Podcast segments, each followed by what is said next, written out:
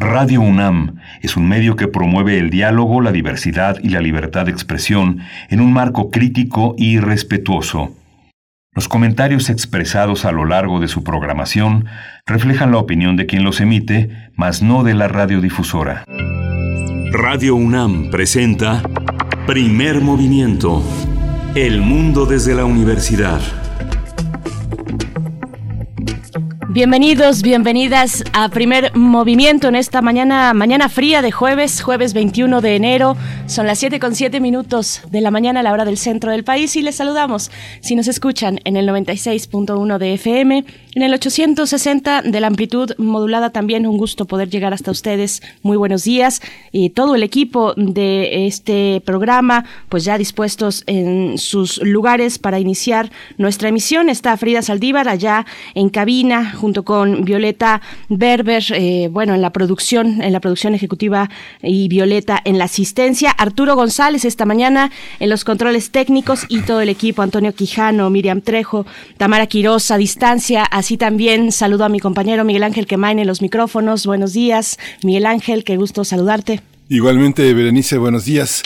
Eh, vamos a saludar a Joe Biden. Ya tomó posesión. El primer paso fue establecer un mandato de cubrebocas y distancia social en propiedades federales, una orden de trabajo para la equidad racial y el regreso a los acuerdos eh, del clima de París. Lo primero, lo primero que hizo oh, Berenice es con lo que saludamos esta, esta mañana. Saludamos a Joe Biden. Varias decisiones eh, importantes, estas decisiones presidenciales que tienen que ver con México también, con detener la construcción y esta idea, pues, eh, de Trump de construir un muro entre nuestros dos países. Pues bueno, vamos a estar, de hecho, eh, conversando al respecto, mucho que decir.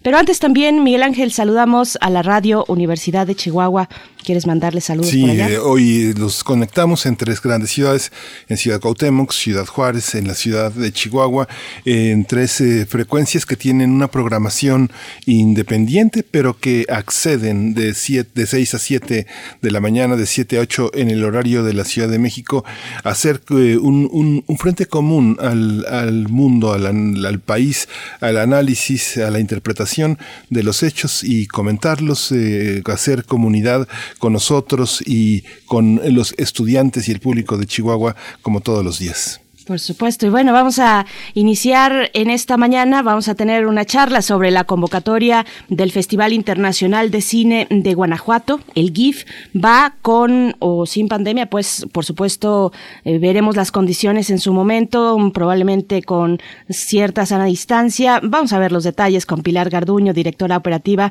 del GIF del Festival, Festival Internacional de Cine de Guanajuato. Sí, ya mucho aprendido, eh, una infraestructura que va en crecimiento. De eso nos va, nos va a hablar Pilar porque ya están preparados para recibir a una gran cantidad de cineastas que tienen mucho que decir en todos los terrenos, sobre todo en el corto y en el documental.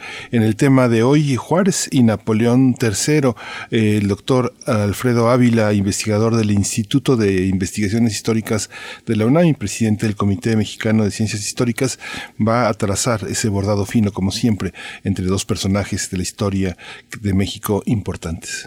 Por supuesto. Y bueno, después, hacia la segunda hora, nos vamos a detener ampliamente en el tema que mencionabas y bueno, el tema que abarcó pues todos los espacios noticiosos el día de ayer y, y del debate público también, la toma de protesta de Joe Biden como presidente de los Estados Unidos y la relación bilateral con México es el tema que nos convoca hacia la segunda hora con el doctor Juan Carlos Barrón Pastor, perdón, él es investigador y secretario académico académico del Centro de Investigaciones sobre América del Norte y en esa misma conversación estará María del Rocío Méndez, licenciada en Relaciones Internacionales, académica de la FES Aragón, especialista en comercio internacional y negocios internacionales. Sí, la poesía necesaria hoy estará también en voz de Berenice Camacho.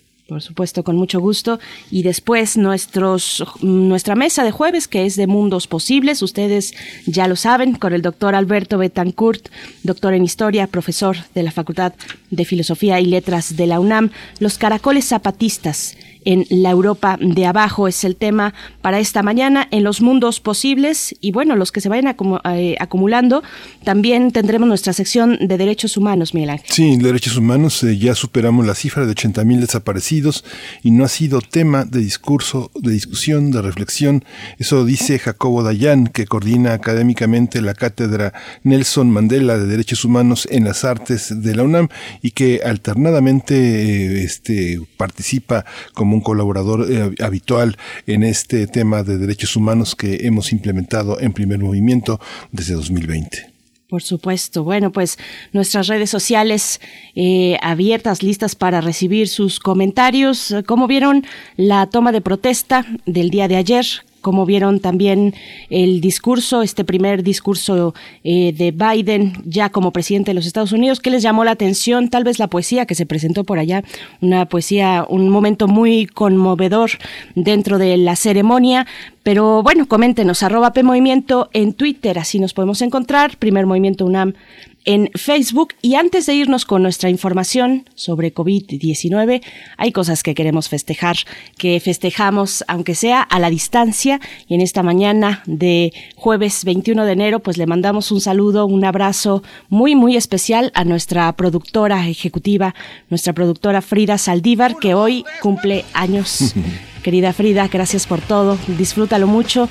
Ya vendrá el momento de compartir juntos y comernos un buen pastel allá, allá en las instalaciones de Radio UNAM. Te dejamos un poquito esta música. es rápido porque eh, son los... Eh, em, de Ramones, yo creo que la verdad sí, alcancé a escuchar un poquito, pero bueno, con mucho cariño para ti, para ti, querida Frida, Miguel Ángel. Sí, mm, nos, arrancamos con, nuestra información de COVID. Felicidades, querida Frida. En la información nacional, la Secretaría de Salud informó que el número de decesos por enfermedad de la COVID-19 aumentó a 144.371 lamentables fallecimientos. De acuerdo con el informe técnico que ofrecieron ayer las autoridades sanitarias, los casos confirmados acumulados se incrementaron a 1.600.000 944. Bien, en información internacional, el número global de casos confirmados de coronavirus es de 96 millones 594 mil 427 casos confirmados. De acuerdo con el conteo que realiza la Universidad John Hopkins, el número de fallecimientos a nivel mundial por la enfermedad de la COVID-19 es de 2.067.611 lamentables fallecimientos. El país más afectado es Estados Unidos, con más de 24 millones de contagios y 404.284 decesos por COVID-19. En la información relativa a la UNAM, el racismo es un fenómeno complejo que, para poderlo entender, aprender y combatir, es necesario abordarlo desde un punto de vista interdisciplinario. Así lo señaló Olivia Joana Gall Sonavent. Ella es investigadora del Centro de Investigaciones Interdisciplinarias en Ciencias y Humanidades de la UNAM. Esto fue pues al dictar la conferencia Las razas no existen, el racismo sí. La también coordinadora del Seminario Universitario Interdisciplinario sobre Racismo y Xenofobia señaló que en México cada quien desde sus entornos, posibilidades, historias y contextos debemos pensar en cómo combatir este mal social sin implantar una lucha antirracista.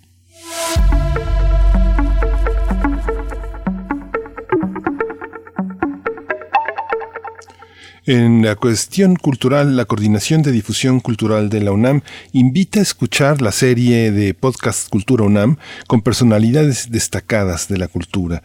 Benito Taibo, Rosa Beltrán, Jacobo Dayan, Iván López Reynoso, Mariana Gándara, Virginia Roy y Sol Enaro son algunos de los personajes que abordan temas sobre literatura, derechos, música, teatro, arte contemporáneo, entre, otros temas.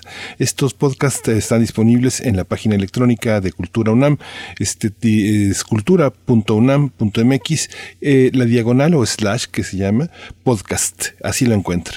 Y pues a disfrutar, a entender. y a compartir.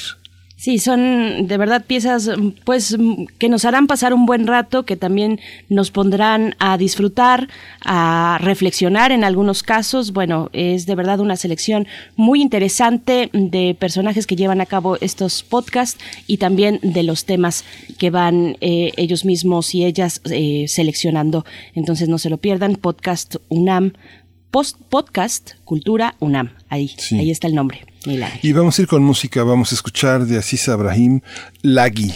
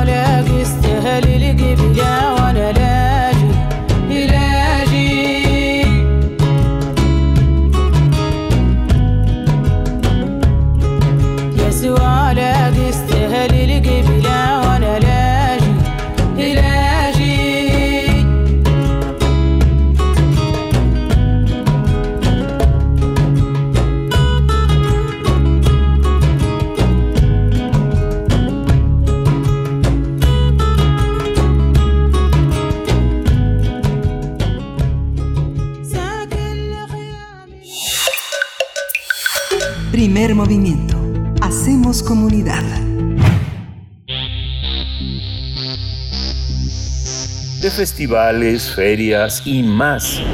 Recomendaciones culturales.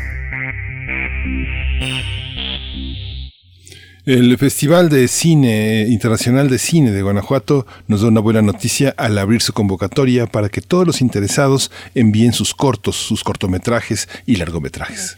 La edición vigésimo cuarta se realizará del 23 al 31 de julio de este año 2021 en las ciudades de San Miguel de Allende, de, de Allende, Irapuato, Silao y la capital de Guanajuato y tiene como objetivo impulsar la formación de cineastas mexicanos. Por esta razón, informó que recibirá cortometrajes en las categorías de ficción, animación, documental, experimental, realidad virtual, México y Guanajuato para realizadores del Estado. También, también recibirá largometrajes que competirán en distintas categorías como la ficción internacional, ficción México, documental internacional y documental México. La convocatoria va a estar abierta desde el pasado, se abrió desde el pasado 18 de enero y va a estar abierta hasta el primero de abril de este año. Por lo tanto, la invitación, la invitación está lanzada a los interesados y pueden consultarla en el sitio que es eh,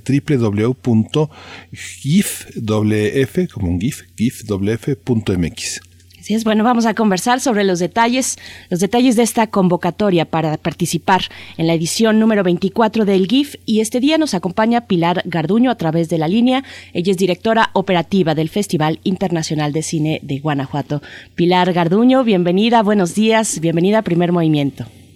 Hola, muy buenos días. Muchas gracias por el espacio para que podamos platicar acerca de, de las cosas que se vienen para el festival. Y Claro. pues adelante. Sí, esta, ¿cómo, ¿cómo fue trazado? Hay, una, hay un trazo distinto de la estructura pensando en las posibilidades, eh, las multiplicidad de, po- de posibilidades que ofrece ahora la, la transmisión en línea. ¿Qué, qué esperan? ¿Qué esperan recibir?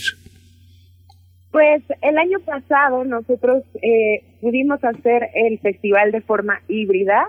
Em, tuvimos una plataforma online donde mostramos la selección oficial de nuestras películas.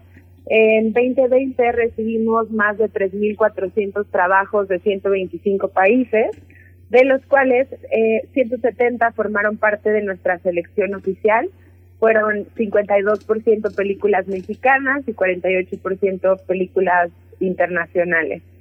El año pasado tuvimos una gran demanda eh, en cuestión online o en cuestión streaming en, en la plataforma. Tuvimos más de 10.300 espectadores y nos eh, visitaron o visitaron el sitio de la página de los 32 estados de la República. Entonces, pudimos llegar a más gente con esta nueva modalidad y bueno, además en el formato presencial estuvimos con autocinemas, el acuacinema y en un par de salas de Cinemex.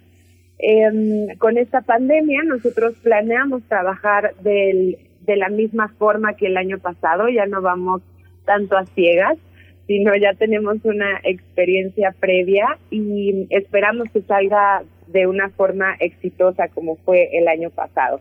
Por supuesto. Es muy lindo pensar que en todos los ámbitos ya no vamos a ciegas, Pilar, ¿no? Que, que ya tenemos una experiencia, que ya nos golpeamos, pero ya nos sobamos entre todos, tal vez, ya nos reconfortamos y también ya tuvimos aprendizajes importantes. Yo quiero preguntarte, bueno, ¿qué significa recibir eh, estas 3.400 propuestas y diseccionar, eh, distinguir, discriminar, pues en un sentido positivo de seleccionar eh, una gran cantidad de trabajo como lo tuvieron el año pasado y qué esperan para este año. Sí, pues es una gran labor del equipo de programación. Nina Rodríguez es nuestra directora de programación. Ella se encarga de ver todas las películas junto con, con su equipo. Después tenemos un jurado seleccionador por categoría y ellos nos van mandando sus propuestas o lo que eh, lo que piensan de, de cada de cada trabajo. Es una labor titánica. La verdad es que terminamos de ver las películas yo creo que en mayo junio y, y seguimos todavía en búsqueda de algunas. Pero um, ellos nos eh, nos apoyan mucho a, a poder terminar de ver las pelis y darle el lugar a, a las películas seleccionadas en esta participación del festival en la comunidad de cineastas mexicanos, el apoyo a la formación de cineastas es, es parte fundamental del festival y esta vez eh, como parte de las alianzas que mantienen con la el Rotterdam Lab que está a finales de enero, principios de febrero, hay, hay, hay apoyos que es importante comentar, Pilar. Sí, tenemos eh, alianzas con diferentes instituciones internacionales. Una de ellas es el Festival de Cine de Rotterdam. Eh, ellos cuentan con un laboratorio donde reúnen a más de 70 productores de 40 países. Nosotros somos la institución que envía eh, cineastas mexicanos. Este año va a ser por el mismo tema de la pandemia, todo va a ser virtual, eh, online. Y estamos muy emocionadas porque estas dos chicas tienen una, mm, una carrera muy particular con el festival. Es él inició en el rally, después tomó un taller de guion en el festival hace como cuatro años, se ganó una beca en el Vancouver Film School y pues a partir de ahí ella ha eh, trabajado en, en varios proyectos cinematográficos. Y Vera Ruiz Acevedo, ella inició con el festival como periodista, eh, esa es su, su carrera, y a lo largo de los años se dio cuenta que quería hacer cine, que quería producir y está trabajando ahorita en una productora de, de Guanajuato Capital, eh, haciendo cine dentro del estado, ¿no? Entonces, cuando llegan las propuestas, nosotros revisamos tenemos entrevistas con, con los diferentes interesados y ya después igual un comité seleccionador eh, revisa los proyectos que traen bajo la manga que pueden ir eh, al Rotterdam y de ahí se hace la selección. Entonces que sean dos chicas jóvenes entusiastas nos emociona mucho. Y bueno, ya con la experiencia a cuestas del año pasado que ya nos mencionabas, eh, Pilar Garduño, cuéntanos mm, qué han tenido que instrumentar. Hay que decir que, bueno, el festival está en su etapa de convocatoria, ya les comentábamos, del 18 de enero al 1 de abril y las cosas están marchando. Todavía no es que esté dispuesto, sino que se está preparando, pero ¿qué están viendo que tienen que, qué elementos tienen que instrumentar para que este festival se lleve por completo a través de Internet? Online? ¿Cómo, cómo lo están viendo? El año pasado tuvimos que implementar todo un protocolo sanitario. Yo creo que ese fue uno de los retos más grandes que tuvimos para poder salvaguardar la salud de mm, nuestros asistentes, de nuestros cineastas y por supuesto de nuestro equipo.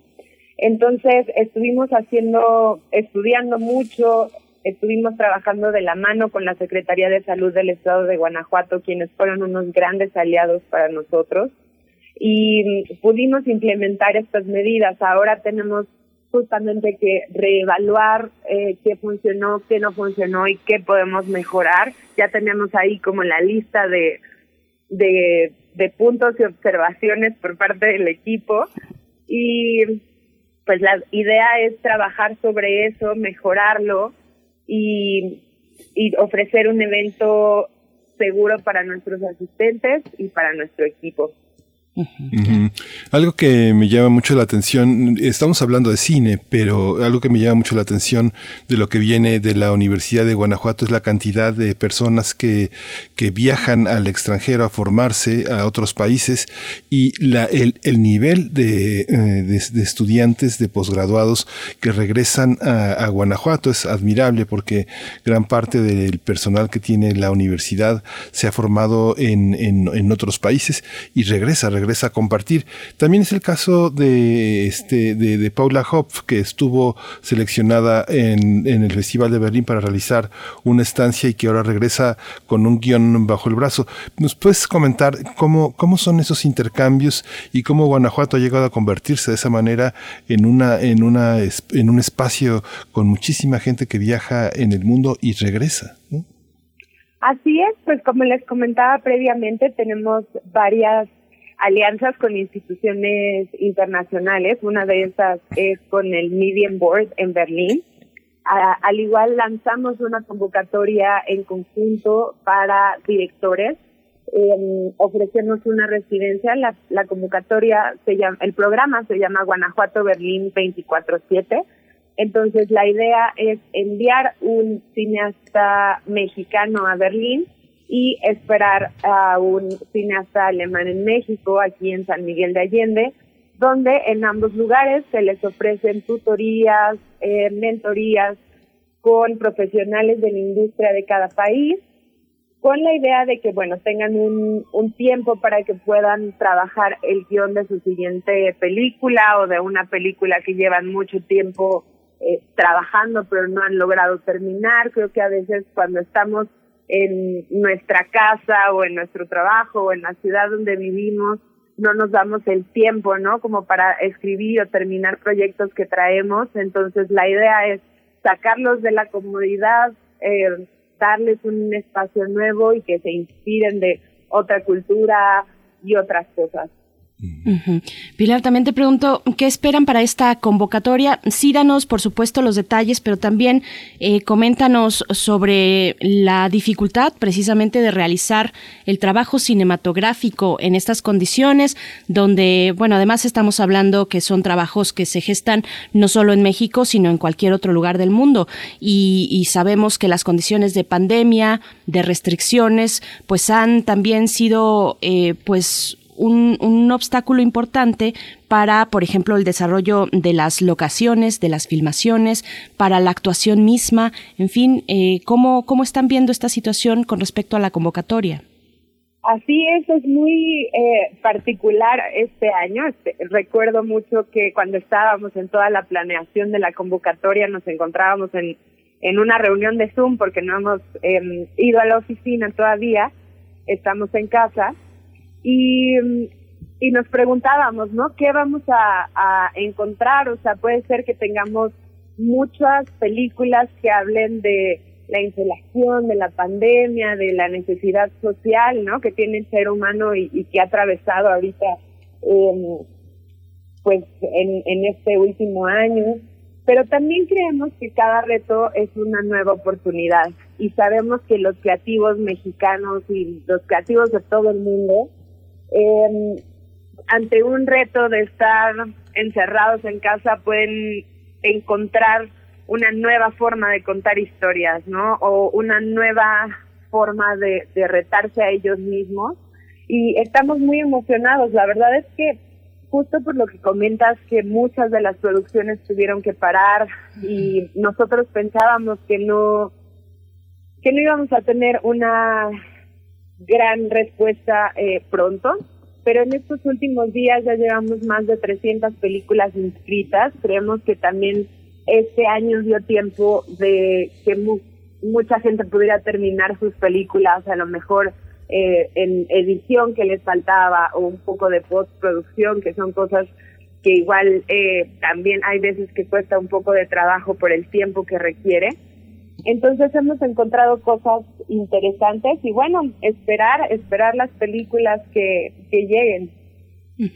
Sí, un, un- aspecto que también me parece muy, muy, muy importante es el salón de la crítica, el reconocimiento de una crítica, porque el cine tiene ese doblez, como pasa con el teatro en México, que pareciera que hay un teatro que solo está en las páginas de espectáculos, que solo se comenta. El año pasado hicieron un homenaje a uno de los cineastas más complejos y ricos del panorama eh, que del, del siglo XX, que es David Lynch. Esta, esta parte de apostar por la complejidad, por la trascendencia, por los clásicos, está materializado en un espacio de crítica que va generando un patrimonio de entendimiento del cine. ¿Cómo, cu- ¿Cuál es el panorama con el que se han encontrado? ¿Hay poca crítica? ¿Cómo estamos en, esa, en ese sentido? Así es, pues bueno, este proyecto lo lanzamos hace tres años, me parece, y, y al principio no teníamos eh, mucha, o sea, nació el Salón de la Crítica por esta preocupación de que la crítica del cine estaba un poco muriendo, ¿no? O, o no estaba siendo tan escuchada y lo que queríamos éramos era eh, invitar a plumas nuevas, invitar a los chavos a que nos enviaran sus críticas, que se autocuestionaran, que vieran películas distintas y tenemos una transmisión mensual de el Salón de la Crítica todos los últimos jueves de mes y es a través de Facebook Live, entonces pudimos llegar a nuestras audiencias y ha crecido mucho el, el interés de los jóvenes. Luego llegan trabajos sorprendentemente y nos damos cuenta que son chicos de 15, 16 años y yo creo que eso es lo más rico que, que podemos pedir, que sí llegamos a los jóvenes que se están interesando por la crítica de cine, por el cuestionarse y, y como, bueno, aprovechando lo que comentabas de David Lynch, creo que también es una, esta pandemia ha sido una oportunidad porque muchas veces nosotros llevamos, llevábamos años invitando al señor David Lynch a, que viniera, pero estos grandes nombres muchas veces no pueden venir una semana a México a, un festival de cine, tienen tanto trabajo que, es muy complicada sus agendas y pues ahora pedirles a estas personalidades que a lo mejor se conecten una o dos horas por Zoom, pues también nos ha ayudado a romper esas barreras. Por supuesto. Estamos conversando con Pilar Garduño, directora operativa del Festival Internacional de Cine de Guanajuato, que ya abrió su convocatoria, el GIF, y te pregunto, pues, y te pido que nos des los detalles de la convocatoria. Pilar, eh, cuéntanos quiénes pueden participar, cuáles son las categorías.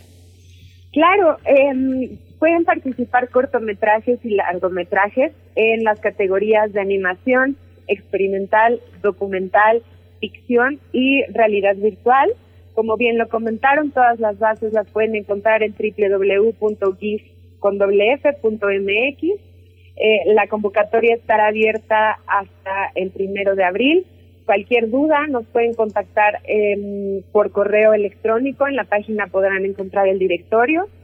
Eh, nosotros contestamos rápido y para los para los cineastas mexicanos la convocatoria es gratuita.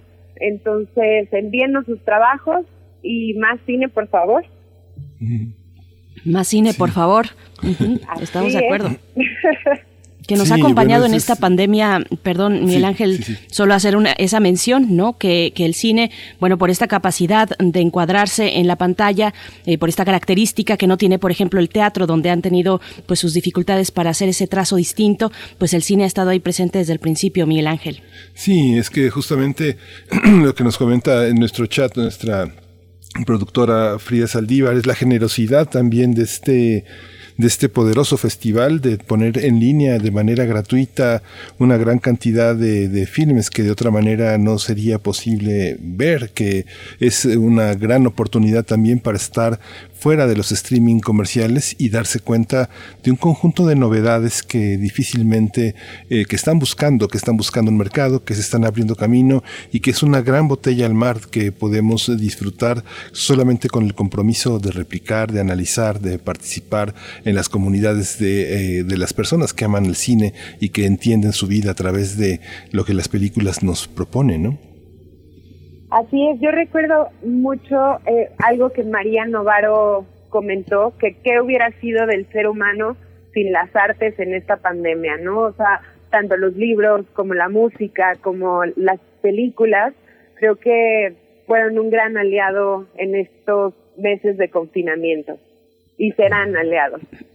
Por supuesto. Y bueno, al inicio nos comentabas sobre el Festival de Cine de Rotterdam, pero te pregunto sobre otras vinculaciones también que puedan tener con eh, realizaciones como Cannes o, fe- o, eh, premiaciones como el Oscar. Cuéntanos un poquito más de, estas, de estos vínculos, de estos lazos que se tejen hacia el exterior. Claro, pues el festival, como ya lleva una amplia carrera, ya son 24 años, con estas instituciones, el festival es eh, nominador a los premios Oscar eh, para cortometraje documental y largometraje documental. Y eh, con el Festival de Cine de Cannes tenemos un convenio con Cine Fundación, donde, bueno, en un mundo normal, invitamos a los 12 cineastas que están haciendo su residencia con Cine Fundación al festival para que tengan mentorías con los profesionales que están eh, ya siendo homenajeados o que están en el área de industria y, y tienen asesorías personalizadas con ellos. Entonces, y así con dis- distintos festivales, eh, con Torino, en Italia, ahorita no recuerdo cuáles se me están olvidando, pero, pero ahí, ahí vamos, ¿no? Continuando generando alianzas para fortalecer la industria mexicana y para dar visibilidad de lo que se está haciendo en México en el mundo. Hemos visto el crecimiento enorme, por ejemplo, de, de- de- de- fiestas como la del libro, como mencionabas, de la, la Feria del Libro de Guadalajara, que poco a poco fue convocando cada vez más, eh, más medios de, comunicación. Lo mismo ha sucedido con otros festivales de cine. ¿Y cómo está la, la, la cuestión de la acreditación, de la presencia de la prensa? Veo que en la convocatoria un requisito indispensable es traer un, un llamado press kit, que es una, una, este, un pequeño dossier de prensa donde el cineasta está obligado a reflexionar en materia de comunicación sobre sus contenidos. ¿Cómo es la relación con el periodismo cultural, con la prensa de otros países? Ahora hay más oportunidad de difundir. Así es, pues nuestra directora de prensa, Margarita Ortega, hace un trabajo excelente eh, convocando a los medios, teniendo relación con los medios internacionales. Es importante mencionar que al tener estos convenios, eh, también nos abrimos puertas a, poder comunicar el trabajo de los cineastas mexicanos en, en otros países. Y para nosotros es súper rico y súper emocionante el poner el nombre de México en alto, ¿no? O sea, con noticias positivas para el estado de Guanajuato, noticias positivas para la cultura, porque creo que a veces eh, nos nublamos la vista con cosas que no están sucediendo, pero más bien eh, algo que, mi jefa, la directora del festival, Sara Hawk, siempre dice, es vamos a ver para adelante, ¿no? No nos nublemos con las noticias negativas, sino veamos qué hay, qué hay de padre, qué hay de nuevo, y eso es lo que vamos a comunicar. Por supuesto. Bueno, Pilar, yo te voy a preguntar algo que no está tan padre, eh, lo siento, pero es que hay una cuestión, hay un eh, ambiente actualmente en nuestro país que tiene que ver con los creadores, con las y los creadores, con los gestores, con, todas las personas que tienen que ver con la realización de las artes y la cultura, eh, que están organizados. Eh, está también esta cuestión de los fideicomisos. ¿Cómo se ve el cine con respecto a todo este ambiente, pues complejo, la verdad complejo, pero ahí están los artistas, pues haciendo sus propuestas, están los artistas organizados en estas ganas de colaboración también, de trabajo conjunto con el gobierno, de querer recibir una, una respuesta que eh, pues les brinde condiciones suficientes para realizar su trabajo. ¿Cómo lo ven ustedes? Así es, pues nosotros eh, hemos estado trabajando mucho de la mano con el INCINE. Eh, es un tema bastante complicado, eh, pero bueno, ahorita el 15 de enero lanzaron las convocatorias del INCINE, se, eh, se llama FOCINE, que es Fondo al Apoyo de la Producción Cinematográfica. Tienen 12 convocatorias de eh, tanto producción, exhibición y formación de públicos cortometrajes regionales y largometrajes regionales también. Entonces, pues así como como todos los creadores y todos los directores, nosotros también aplicamos a estos fondos. Eh, es un es muy difícil, pero yo también estoy segura que que la comunidad creativa no se va a dejar vencer y va a aprovechar todas las oportunidades que podamos eh, encontrar en el camino para continuar haciendo arte y continuar trabajando. Sí, pues Pilar Garduño, pues te agradecemos muchísimo. Un último comentario de cierre que quieras eh, dirigir a nuestra comunidad, a la comunidad de primer movimiento que tal vez se escucha del Festival Internacional de Cine de Guanajuato por primera vez. Claro, pues los invitamos a que visiten nuestra página www.gif.mx Ahí estaremos anunciando eh, convocatorias y el plan que tenemos para el próximo año. Las fechas son del 23 al 31 de julio en las ciudades de San Miguel de Allende, Irapuato, Silao y Guanajuato Capital. Eh, los invitamos a que nos sigan en nuestras redes, Facebook, Twitter, Instagram, porque ahí también comunicamos muchas de las cosas que estamos haciendo y los invitamos a que estén atentos a, a las noticias y al, al nuevo festival que estamos cocinando para todos ustedes. Gracias, muchas gracias Pilar Garduño. Estamos en contacto y bueno, ahí estaremos muy entusiastas. Hasta pronto, Pilar Garduño, directora operativa del Festival Internacional de Cine de Guanajuato, el GIF, con doble F, www.gif.mx. Vamos a ir con música, esto está a cargo de los Crystal Castles, la canción se titula Crime Wave. Thank you.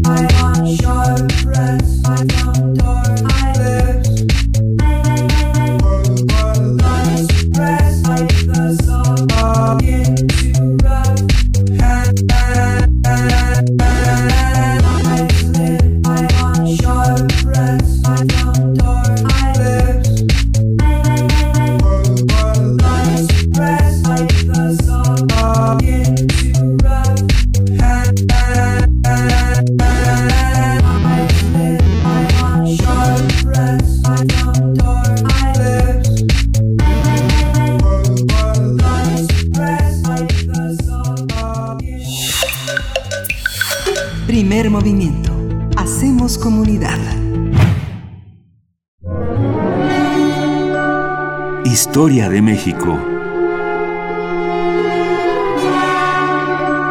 Ya nos acompaña a través de la línea de primer movimiento el doctor Alfredo Ávila. Él es investigador del Instituto de Investigaciones Históricas de la UNAM y bueno, nos acompaña cada 15 días en jueves para hablar de historia de México, Juárez y Napoleón III. Doctor Alfredo Ávila, bienvenido. ¿Cómo estás esta mañana? Berenice, ¿cómo estás? Muy bien, muchas gracias. Hola Alfredo, buenos días. Hola Miguel Ángel, muy buenos días eh, eh, también a todo el auditorio. Gracias. Oye, pues mira, se, se me ocurrió ahora un tema muy político tema muy muy clásico, pero que nace como siempre a partir de, de las lecturas que, que, voy haciendo.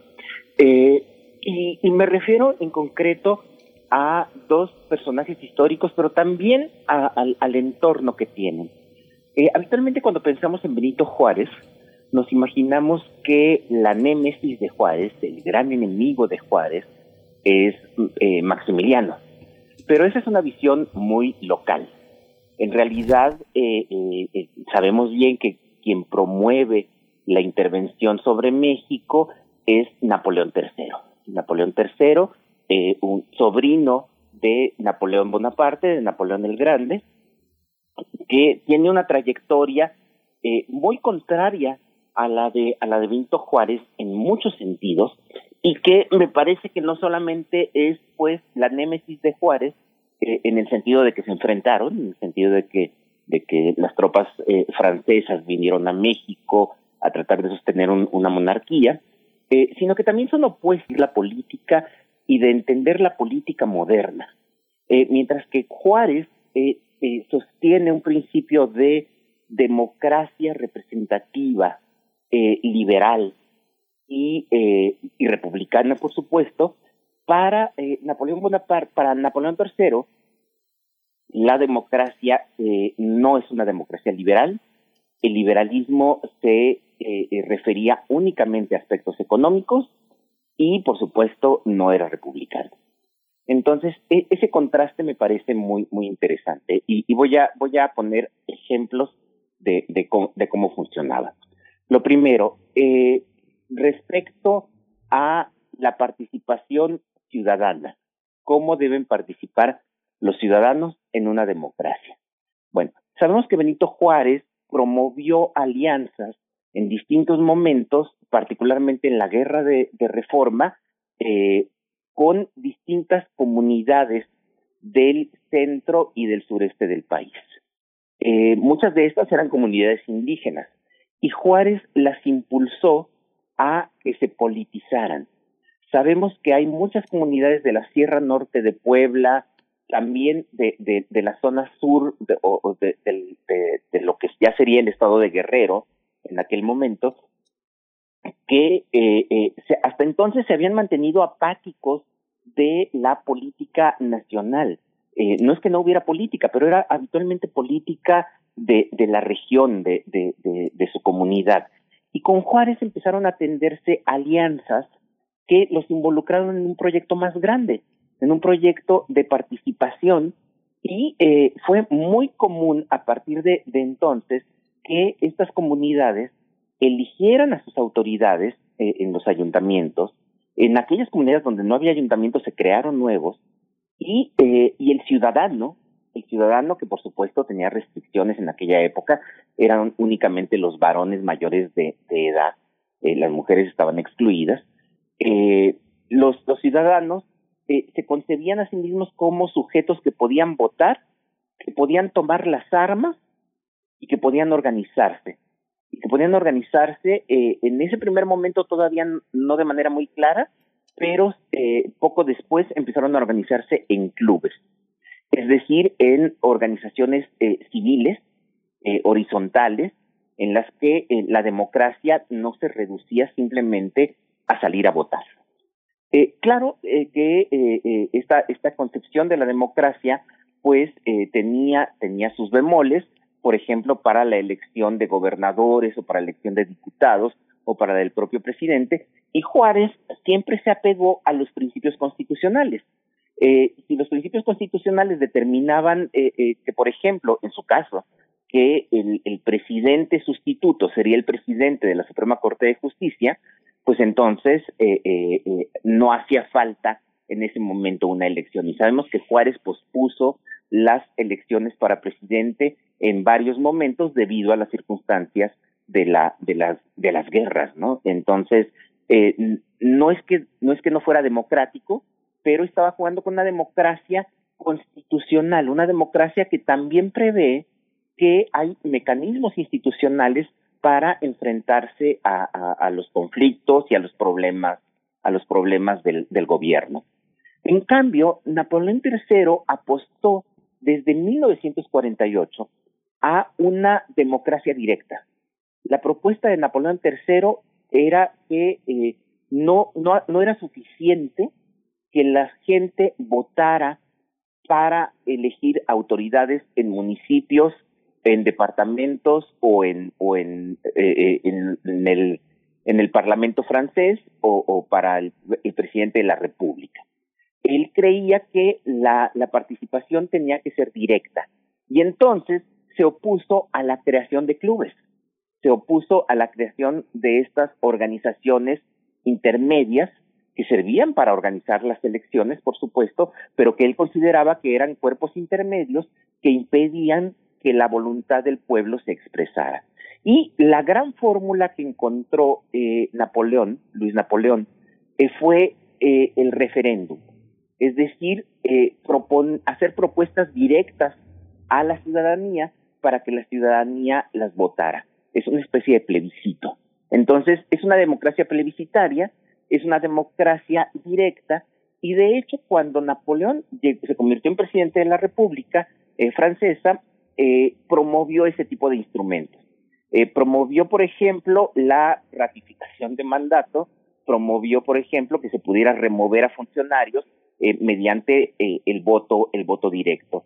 Y se, y se enfrentó, como dije hace rato, a las organizaciones políticas locales. Para, desde su punto de vista, la organización de clubes, pues en realidad solamente era un intermediario innecesario entre el pueblo y el gobierno.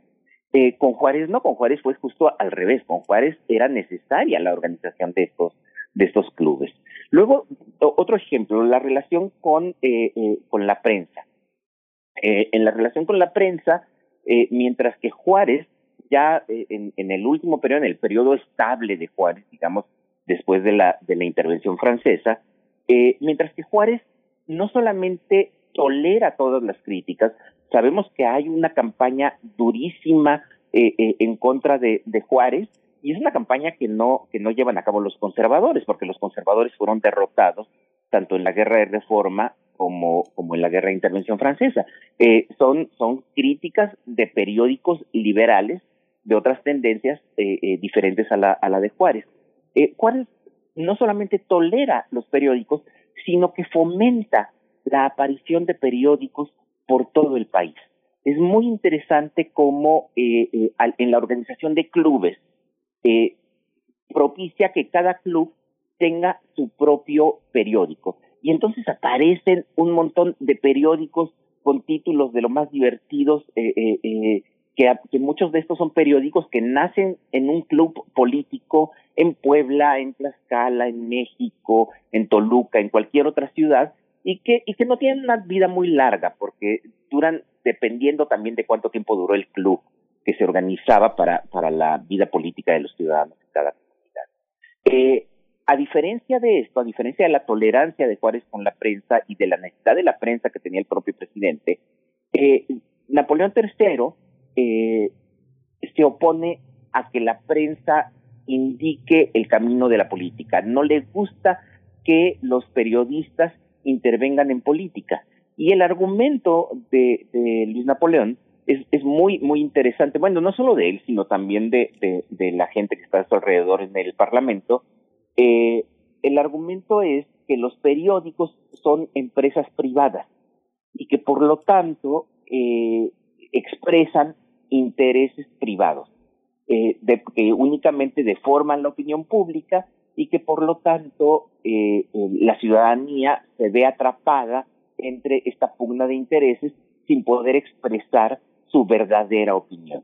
Y eh, sabemos muy bien cómo hubo persecución de periodistas y de escritores republicanos ya, durante, ya durante el imperio. Y esa es la otra gran diferencia. Benito Juárez sabemos que no solamente pospuso elecciones, no solamente, ya cuando hubo elecciones, eh, llegó a, imponer una política de control electoral eh, muy importante, eh, redes electorales que lo beneficiaron y que después beneficiarían a Porfirio Díaz.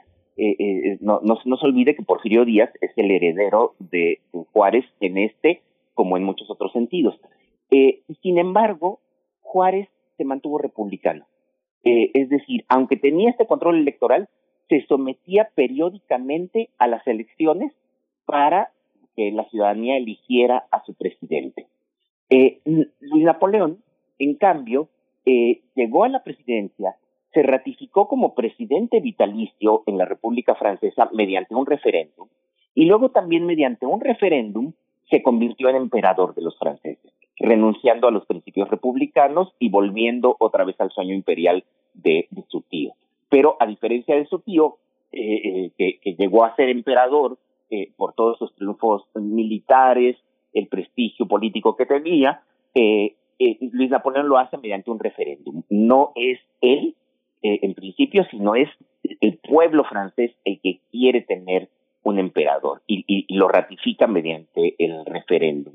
Entonces, vemos que, las diferencias van mucho más allá de simplemente el enfrentamiento militar de Francia contra México en el siglo XIX, sino que también tienen maneras distintas de concebir la política. No es extraño, por lo tanto, el vínculo que tenía Benito Juárez precisamente con los opositores de, eh, de Napoleón III y de esa democracia directa que proponía eh, Napoleón III. Estoy pensando en gente como Víctor Hugo, por supuesto, que tenía eh, una buena relación epistolar con, con Benito Juárez. Y justamente Víctor Hugo es uno de los grandes detractores de, Napoleón. Lo mismo Baudelaire que señala, no sé, Noticias del Imperio y un pasaje muy interesante donde señala cómo Baudelaire con el cabello pintado de verde y con una eh, mulata negra del brazo decía eh, de Luis Napoleón el pequeño que fue quien quien ironizó, quien hizo sarcasmo de esa de ese epíteto, ¿no? Claro, sí, sí, sí. Si su tío era Napoleón el Grande, este sería Napoleón III y también hay que recordar la, descripción de, Carlos Marx, ¿no? Este, el 18 Brumario, es decir, el golpe que llevó a Napoleón a, ser emperador, eh, es, una tragedia eh, que en la historia los acontecimientos aparecen dos veces, primero como tragedia y luego como farsa. Entonces, la llegada de la llegada de, de Luis Napoleón mediante un referéndum, mediante la participación del pueblo, es una participación democrática eh, al, al, al trono del imperio francés era, según Marx, pues eso, una farsa. Y esta parte, Alfredo, eh, hay un momento en el que la hipótesis es eh, tener eh, el sueño de un imperio en, Nicaragua, pero que unos grados más arriba se va este, a pensar en México como la posibilidad de tener el protestantismo y además este, de tener la presencia anglosajona que tanto le estorbaba al imperio francés. ¿Cómo es ese proceso? Bueno, e-, ese es, ese es el otro elemento. Como dije hace rato, Luis Napoleón en términos políticos no es liberal, es, democrático pero no liberal, no, no le gustan las instituciones que moderen el poder, eh, pero en términos económicos es ultraliberal.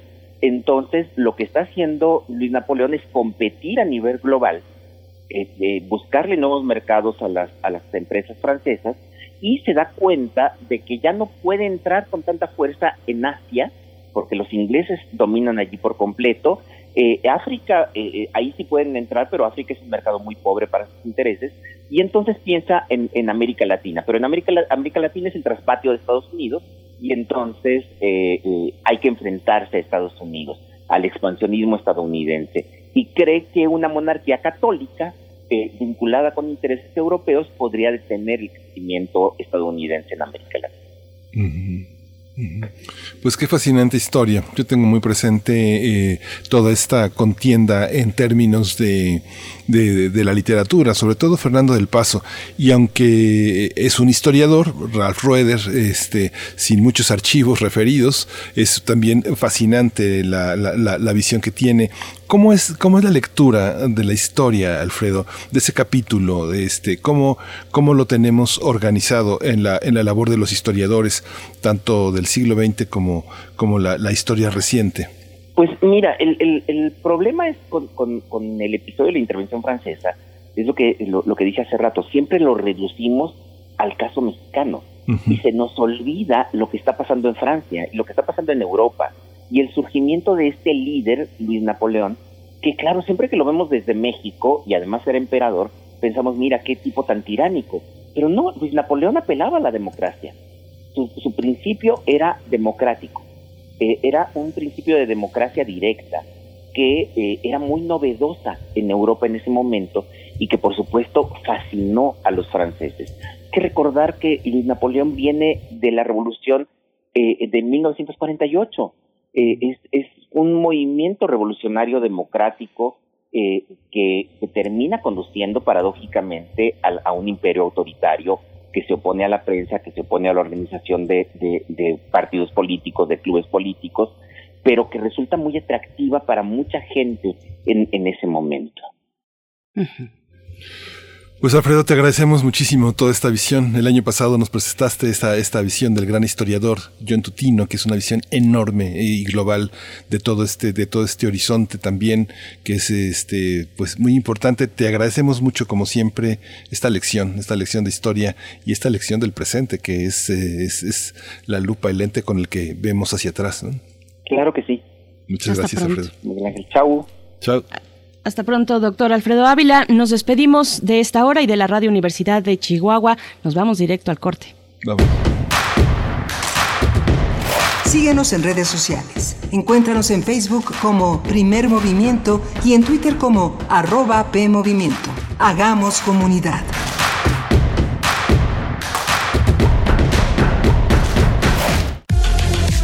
Para las personas que en todas las reuniones ponen sobre la mesa los temas más polémicos, o para las que escuchan atentas los puntos de vista, también para quienes defienden una postura a capa y espada, o para quienes cambian de opinión. Para todas y todos es la revista de la universidad, el lugar donde los temas se discuten a fin de comprender el mundo.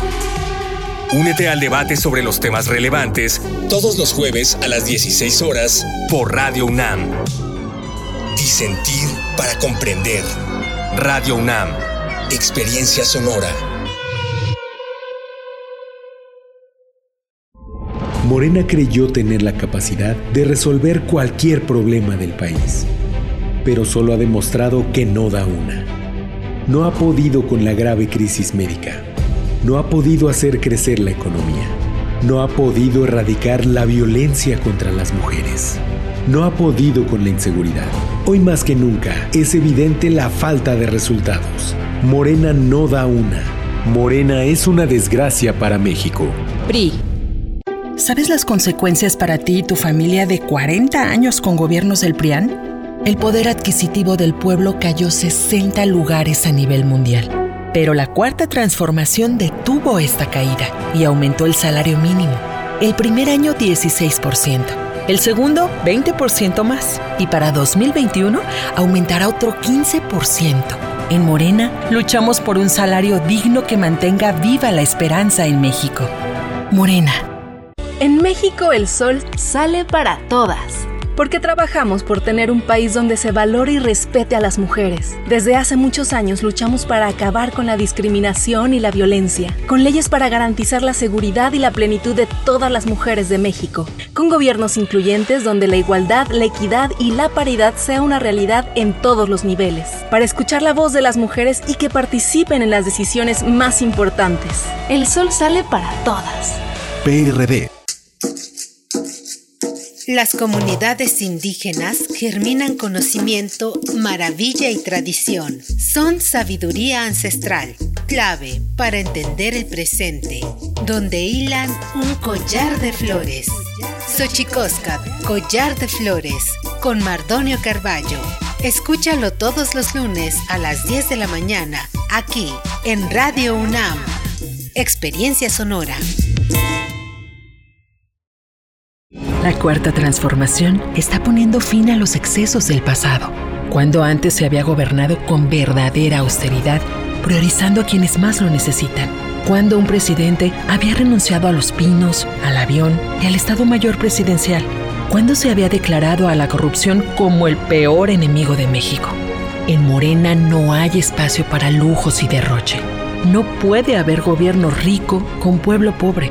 Morena, la esperanza de México. Primeros meses de 2019, los asesinatos han aumentado significativamente con relación del año pasado. La cifra de fallecimientos por COVID superó la cifra catastrófica. Con Morena, México pasó de estar mal a estar peor. Cifra récord en el mundo de muertes por COVID. Empresas cerrando y dejando el país. Inseguridad descontrolada. Llegó la hora de corregir esto. Habla Marco Cortés, presidente nacional del PAN. México necesita una visión moderna e innovadora. Cambiemos hacia el futuro. Únete a Acción por México. Partido Acción Nacional. Propaganda dirigida a militantes del PAN.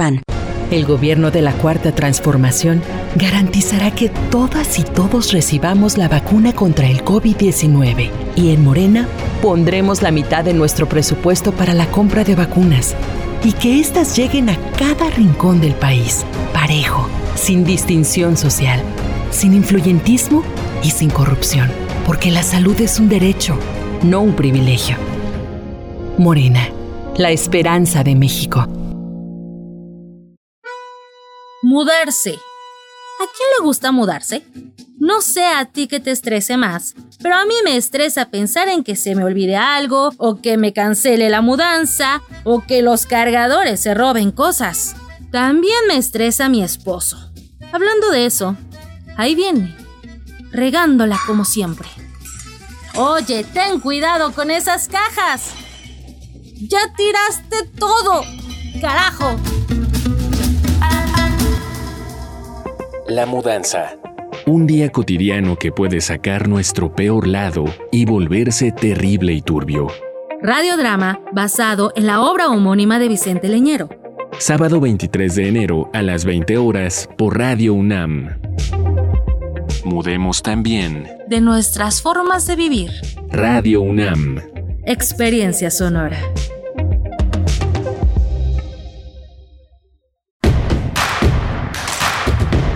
Queremos escucharte.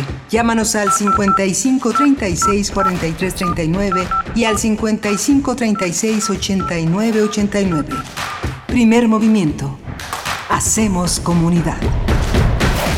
Buenos días, hoy es jueves 21 de enero, son las 8, 8 de la mañana en esta ciudad de México. Le damos la bienvenida al enlace que hacemos todos los días con la radio Nicolaita ya en la ciudad de Morelia, Michoacán, en este gran estado que nos unifica esta presencia de la radio universitaria en, sus, eh, en su presencia, en su presencia local y que nos proyecta también uh, hacia el mundo a través de la, del streaming, de la página de la radio Nicolaita. Está eh, Frida Saldívar en la producción ejecutiva, está Socorro, está Arturo González en los controles, eh, Violeta Berber está en la asistencia de producción y del otro lado del micrófono Berenice Camacho. Buenos días. Buenos días, querido Miguel Ángel, ¿cómo estás? ¿Cómo está también quienes nos sintonizan en esta segunda hora? La radio Nicolaita, por supuesto, un saludo allá a la cabina, a la cabina de la radio Nicolaita, que bueno, están atentos a este enlace, a esta transmisión conjunta. Un abrazo por allá. Pues bueno, en esta hora que eh, estaremos conversando sobre pues el, tema importante que se desató pues el día de ayer con motivo de la toma de protesta del ahora presidente de los Estados Unidos, Joe Biden. Vamos a estar conversando al respecto. De hecho, la, eh, la Gaceta de la UNAM le dedica su portada en esta edición de jueves, precisamente eh, con una gran bandera norteamericana, estadounidense, remendada y con la leyenda de reunificar el primer desafío de Joe Biden, reunificar a la Unión de Estados en Norteamérica. Pues bueno, va a ser nuestro tema para esta hora, Miguel Ángel. Mucho que decir, sus comentarios también siempre valiosos y bien recibidos en este espacio, arroba PMovimiento en Twitter y Primer Movimiento UNAM en Facebook. Las cuentas de Donald Trump siguen suspendidas, las cuentas en sus redes sociales, sigue también el proceso de impeachment, así es que bueno, mucho que conversar, Miguel Ángel. Sí, mucho que conversar y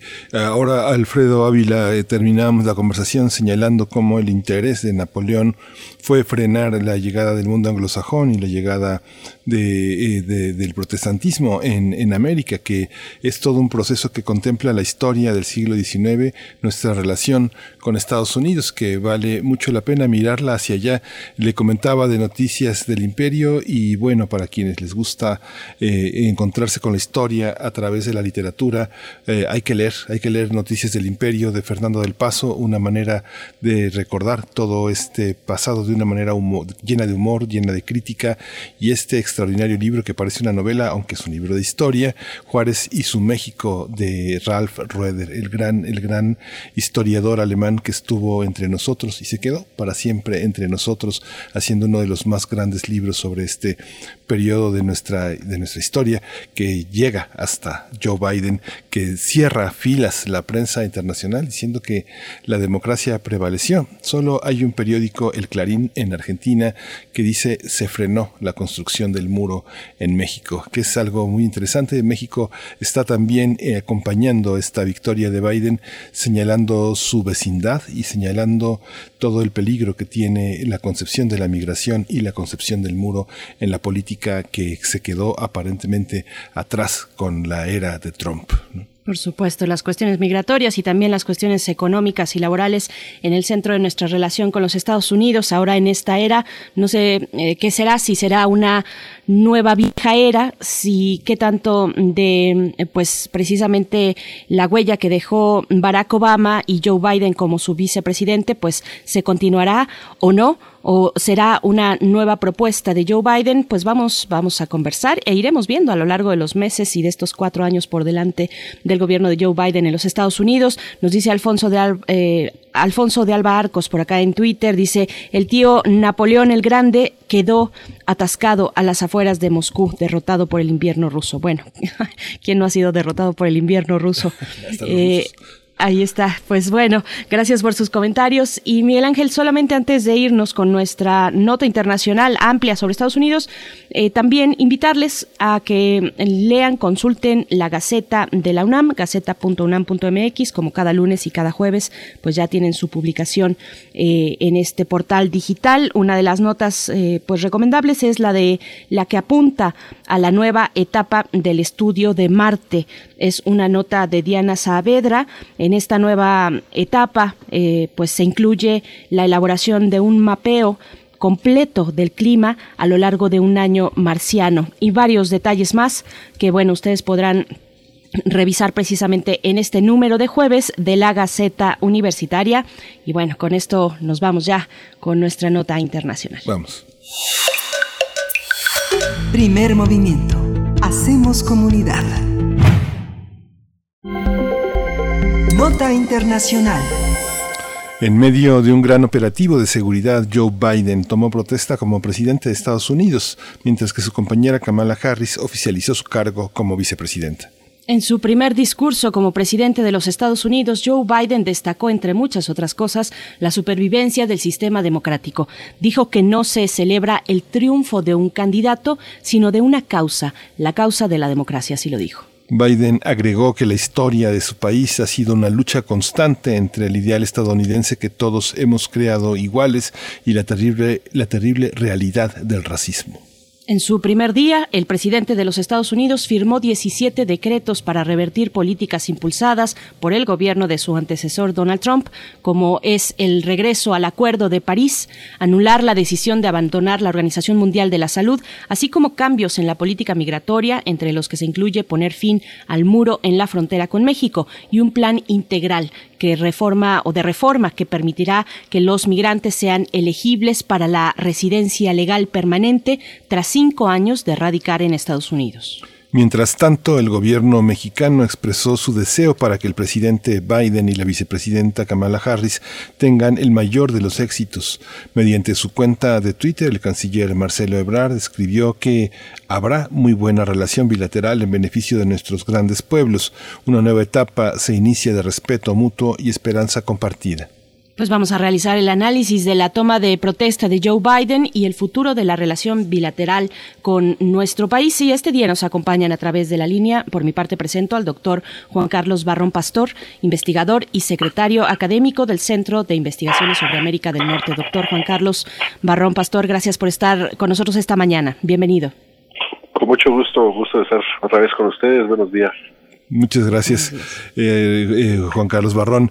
También yo presento a María del Rocío Méndez. Ella es licenciada en Relaciones Internacionales, es académica de la FES Aragón, especialista en Comercio Internacional y Negocios Internacionales, la FES Aragón, que cumple 45 años como nuestras facultades de estudios superiores. Felicidades, María del Rocío. Gracias por estar con nosotros otra vez. Muchas gracias, Miguel Ángel. Un placer estar con ustedes nuevamente. Buenos días a Gracias. ustedes y a su amable auditorio. Gracias, profesora. Bienvenida. Pues bueno, les pregunto cómo vieron la ceremonia. Eh, muy simbólica, por supuesto, una ceremonia muy eh, específica, bajo características de un protocolo de salud también. Eh, doctor Juan Carlos Barrón, por favor. Pues eh, me parece que, que es una ceremonia eh, pues muy estadounidense. Es una es una ceremonia que, que por momentos recuerda a, momentos estelares de los intermedios del Super Bowl y que eh, pues bueno que han utilizado eh, muchos elementos simbólicos por supuesto eh, artistas eh, y en mi caso pues la, la conmoción que causa la, la la poetisa Amanda Gorman me parece que es algo que que resalta porque eh, transforma el discurso de la presidencia estadounidense de un discurso de eh, división en un discurso de esperanza, eh, en una búsqueda de la reunificación. Sabemos que la reunificación de la sociedad estadounidense necesita mucho más que un discurso y mucho más que un buen espectáculo, pero pero creo que eh, lo que vimos ayer pues es algo que identifica en buena medida a la sociedad estadounidense. Por supuesto. Bueno, saben hacer espectáculos como, como pocos países en el mundo. Profesora María del Rocío Méndez, por favor. Gracias, Denise. Sí, efectivamente coincido con el doctor Juan Carlos. Fue indudablemente un acto de, de investidura atípico, completamente histórico, derivado de las circunstancias en las que se encuentra inmerso a nivel interno Estados Unidos. En primer lugar, bueno, por la contingencia sanitaria derivada de la pandemia de COVID. En segundo lugar, por la ola de violencia que se desató dentro y fuera del Capitolio hace algunos días. Y sobre todo también eh, teniendo en tercer lugar pues la polarización social no que permea en Estados Unidos. Sobre todo eh, también sobresale no el tema de de la no aceptación por parte de Donald Trump del triunfo del demócrata haciendo evidente su inconformidad al no asistir al evento en cuestión por lo tanto esas características matizan fuertemente la la investidura del presidente Joe Biden y sobre todo también de Kamala Harris, ¿no? Que juró como la primera vicepresidenta de Estados Unidos, siendo hija de inmigrantes de Jamaica e India y sobre todo por ser la primera persona de color, la primera mujer y la primera estadounidense de origen asiático en ocupar la vicepresidencia de Estados Unidos. Creo que esos elementos son importantes de destacar en, en este evento tan importante en Estados Unidos. Sorprende mucho que de un plumazo se borre toda una política.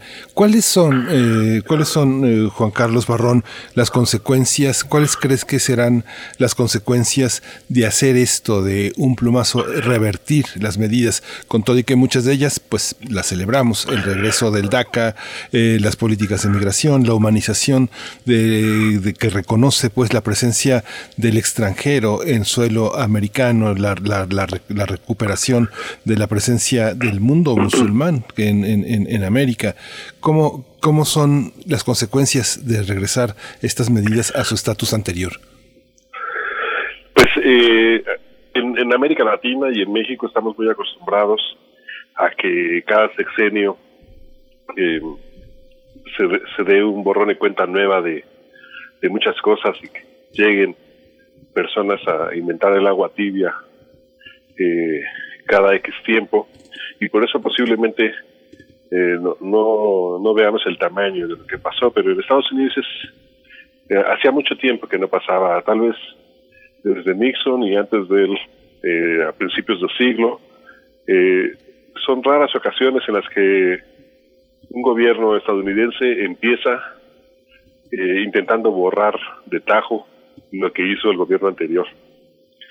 Y no solamente en términos de las acciones ejecutivas que pues bueno pues es una es una muestra pues de un estilo eh, pues odioso en el que utilizó Donald Trump y se, y se utiliza el mismo estilo. A mí lo que me preocupa es eh, que la democracia estadounidense está afectada precisamente por este estilo. Eh, lo que vimos ayer, un, un Washington sitiado por la por, por los militares, lo que vimos ayer, eh, aunque por razones de salud, todos sabemos que también pues había un gran temor de que hubiera gente en esta en esta ceremonia. Entonces lo que vimos ayer fue un, espectáculo propio de una democracia débil y propio de un de un estado eh, con tendencias autoritarias y por supuesto pues a que se espera que que Joe Biden esté recurriendo a esto precisamente para para defenestrar lo que hizo su antecedor este pues queda marcado esto como un inicio. Y pues es preocupante para la democracia estadounidense en sí. Sí, este, maestra Rocío, eh, Rocío eh, Méndez, esta parte también de la relación inevitable, uno de los temas poderosos fue la relación entre México y China, que es una relación que Biden consideró que hay que reconstruir. Por supuesto, no abundó, pero hay una hay un aspecto que justamente China, con toda su con toda esta ola de detenciones en Hong Kong, también es una es un obstáculo para la democracia. ¿Cómo, cómo reconstruir la relación con China? Sí, efectivamente. Bueno, Biden se encuentra ante varios retos a nivel internacional. Tiene que reconstruir diversos puentes diplomáticos que se vinieron abajo durante la administración de Donald Trump y el caso de la relación con China pues no es la excepción. Cabe señalar que mientras Donald Trump se ocupaba de su política interna y el contexto de la pandemia, pues eh, eh China, procuraba tener una mayor alianza con eh, otras potencias aledañas, sobre todo también con Europa y eh, la región asiática. Por lo tanto, fue ganando terreno ante sus socios comerciales y su movilización estratégica como segundo país hegemón o de poderío importante económico internacional. Es por ello que actualmente Biden considera que la relación con China definitivamente no será una relación de cordialidad porque queda claro que sigue en disputa la hegemonía económica entre ambos polos y por lo tanto Biden ha declarado que efectivamente procurará un acercamiento pero no habrá una reconciliación. Se da por lo tanto, una continuidad sobre la supuesta guerra comercial, que no debería denominarse en ese término, pero sí habrá, eh, desde mi punto de vista, ciertas eh, inclinaciones sobre ganar terreno hegemónico eh, o de mayor influencia en términos de políticos y económicos en regiones estratégicas. Hay que señalar también, bueno, que que China ha firmado un acuerdo comercial muy importante en su región de mayor influencia, lo que es el RICEP, por lo tanto pone en desventaja a Estados Unidos en materia comercial. Este elemento supongo yo que también será muy importante que lo maneje Biden de manera inteligente, ya sea para eh, integrarse nuevamente a las alianzas comerciales con, eh, con Japón, con Vietnam, con China propiamente, o tratar de, eh, de reducir la brecha de diferencia, ¿no? Eh, sobre todo también política en la intervención estadounidense en asuntos internos de, de China. Eh, auguro una relación un tanto eh, áspera por estos lineamientos, pero sobre todo no será tan conflictuosa y será un poco más diplomática que lo que fue con Donald Trump. Evidentemente, la política exterior de Joe Biden será enfocada más al retorno de la diplomacia eh, que ha caracterizado a Estados Unidos como un eje rector de ejemplo de democracia y de eh, solidaridad ante organizaciones internacionales y la comunidad internacional.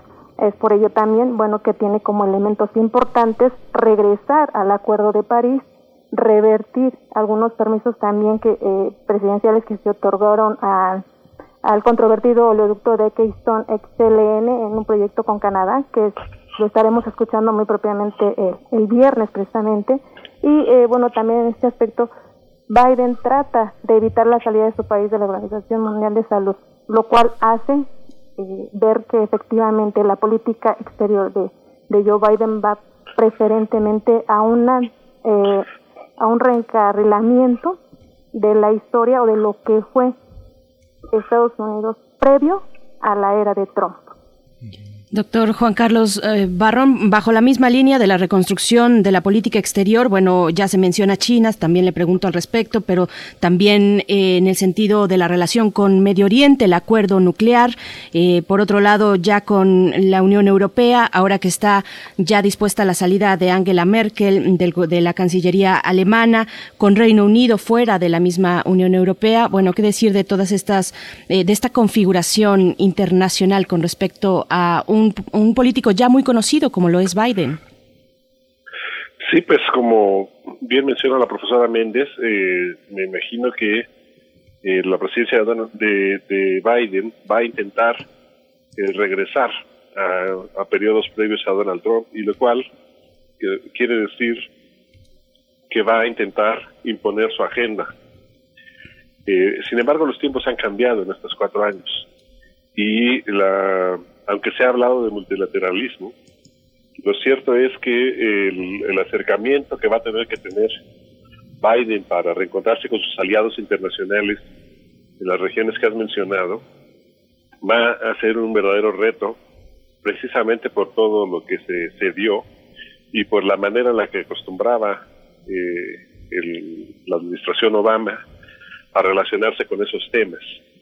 Eh, vamos a ver eh, algo que, que, es, es, muy preocupante es que hasta el momento, eh, tanto como tanto en su carrera política como, como vicepresidente, como candidato, eh, Joe Biden no nunca se ha lucido por marcar la pauta de la, de la, de la agenda. Y ahora pues el reto va a ser que la oposición, ahora desde Florida, le marque la pauta y que en el plano internacional eh, actores eh, que han ganado poder en los últimos años le marquen la pauta. Y eso pues no va a ser fácil. Y el, el tema pues de la, de la diplomacia estadounidense se ha elegido a, un, a, personas con una gran carrera diplomática, lo cual es una muy buena noticia, pero también hay que recordar que la tradición estadounidense es de intervención. Y ahora pues se esta, esta situación otra vez se vuelve a presentar como un fantasma por parte de un país que en este momento no tiene eh, pues muchas lecciones que de, democracia que dar a otros. Y entonces, eh, pues yo veo que la posición de Estados Unidos se ha debilitado no solamente por la conducta de Donald Trump, sino por lo que ha pasado en este proceso y que el intento de regresar a una eh, dominación de la agenda internacional como se tenía antes eh, no va a ser fácil y va a tener que encontrarse con aliados como por supuesto de entrada eh, el, premier canadiense con el que cuenta como un gran aliado. Eh, veremos cómo se va desarrollando esos esos temas en las otras regiones. Por supuesto en Medio Oriente será algo clave ver la situación en Irán es muy complicada porque eh, Irán no es un monolito, sino que hay eh, fuerzas políticas en su interior que ven con buenos ojos eh, la llegada de, de, Biden, pero también las hay quienes no. Entonces es, es un es, es, un momento complicado y es un momento en el cual la economía del mundo requiere de un de un disparador y pues bueno, habrá que tener mucho cuidado, mucho cuidado para, para no iniciar conflagraciones en alguna parte del planeta. Profesora María del Rocío, bueno, la guerra siempre está puesta en la mesa de los Estados Unidos, eso lo sabemos. Y también sabemos, como bien menciona el doctor Juan Carlos, que no es el mismo panorama que hace cuatro años.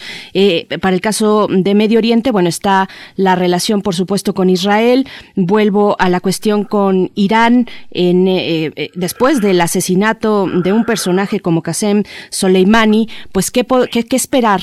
también de, con miras a el regreso a un acuerdo nuclear, pues, ¿qué podemos decir para el caso de Medio Oriente, profesora? Sí, efectivamente, es una situación complicada debido a lo que sucedió, ¿no? Hace eh, hace algún este algunos meses con Irán y efectivamente parece que la relación con con Estados Unidos eh, pasa por un momento eh, de tensión. Realmente parece complicado el poder nuevamente tener eh, una relación de cordialidad o, o no tener una intervención directa dentro de la de la zona. Desde mi perspectiva considero que la relación con Irán será cautelosa. Evidentemente se buscarán los acercamientos para que eh, se pueda mantener pues la estabilidad con aquellos países de, de armamento nuclear y efectivamente creo que eh, Joe Biden tratará de ser sutil, aunque evidentemente es conveniente también por el tema que, que resulta ser complejo, ¿no? Para su eh, para su milicia. Entonces, desde mi punto de vista, considero que sí es una relación importante, es de influencia, es una relación que no se debe descuidar, pero el acercamiento será cauteloso cauteloso desde mi punto de vista. Hay muchas cosas que no, no solo le pertenecen a este nuevo impulso de, que, que, representa Biden, sino que están asentadas en la cultura norteamericana. Uno de ellos es parte de esta idea de la seguridad y que México tiene, forma parte de ese corredor que desde Reagan está como señalado la frontera con México. ¿Cómo te, está la oportunidad de tener esa relación en materia de seguridad? Es una oportunidad también para el gobierno de México de fincar eh, temas que tienen que ver con nuestra idea de soberanía, de independencia, de respeto, que la seguridad, el programa de seguridad siempre canceló, siempre pospuso y como muchos, ah, muchos adversarios de la cuarta transformación han insistido en que se ha puesto México de rodillas en materia migratoria. ¿Cómo, cómo deslindar la migración de la delincuencia, del narcotráfico, Juan Carlos Barrón? Sí, pues es, un, es un es un tema que, que está por verse. En este momento, eh, el presidente López Obrador y el presidente Biden han han mostrado eh, pues una buena disposición, un acercamiento en materia migratoria eh, y también, por supuesto, pues tienen en común lo que ya ha señalado el presidente de México, eh, que en relación a la economía y al COVID, y por supuesto ninguno de los dos ha mencionado el tema de la seguridad, sin embargo, eh, pues bueno, eh, el, Sabemos que México forma parte del perímetro de seguridad de Estados Unidos. Eso eh, no se puede cambiar eh, con, una, con un plumazo. Y también sabemos que eh, pues el, la iniciativa Mérida pues trajo muchísimos dolores y problemas a los dos países, pero sobre todo a México y a, y a, y a las naciones centroamericanas que, que han eh, pues, sufrido las consecuencias de que se haya priorizado eh, de esa manera el tema de la seguridad. Entonces, pues es de esperarse que las dos cancillerías trabajen muy fuerte para lograr eh, pues algo diferente, algo creativo, algo que, que puedan firmar los dos mandatarios y que pues pueda eh, pues por un lado resolver el tema, de los difíciles temas como el narcotráfico y la, la criminalización, las actividades criminales relacionadas con la migración. Eh, y pues eso, pues ese es, ese es, un, es un reto importantísimo en, materia de política exterior para ambos países.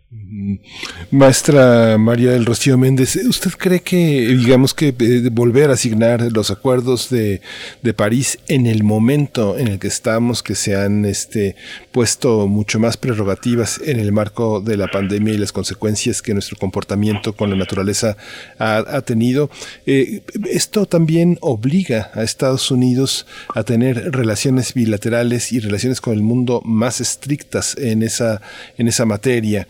En, el caso, en el caso de México, de la minería, del agua, de la relación bilateral, eh, obliga a Estados Unidos a poner medidas restrictivas en cuanto a las características de su inversión. ¿Tendrá, ¿Usted cree que tendrá consecuencias eh, este ingreso después del desprecio y en algunas zonas de indiferencia de la administración anterior hacia ese tema? Sí, por supuesto, Miguel Ángel. Es indudable que la relación entre México y Estados Unidos en temas tanto de migración como de seguridad, de inversión y de narcotráfico, pues son temas que atañen a ambas naciones en igualdad de importancia.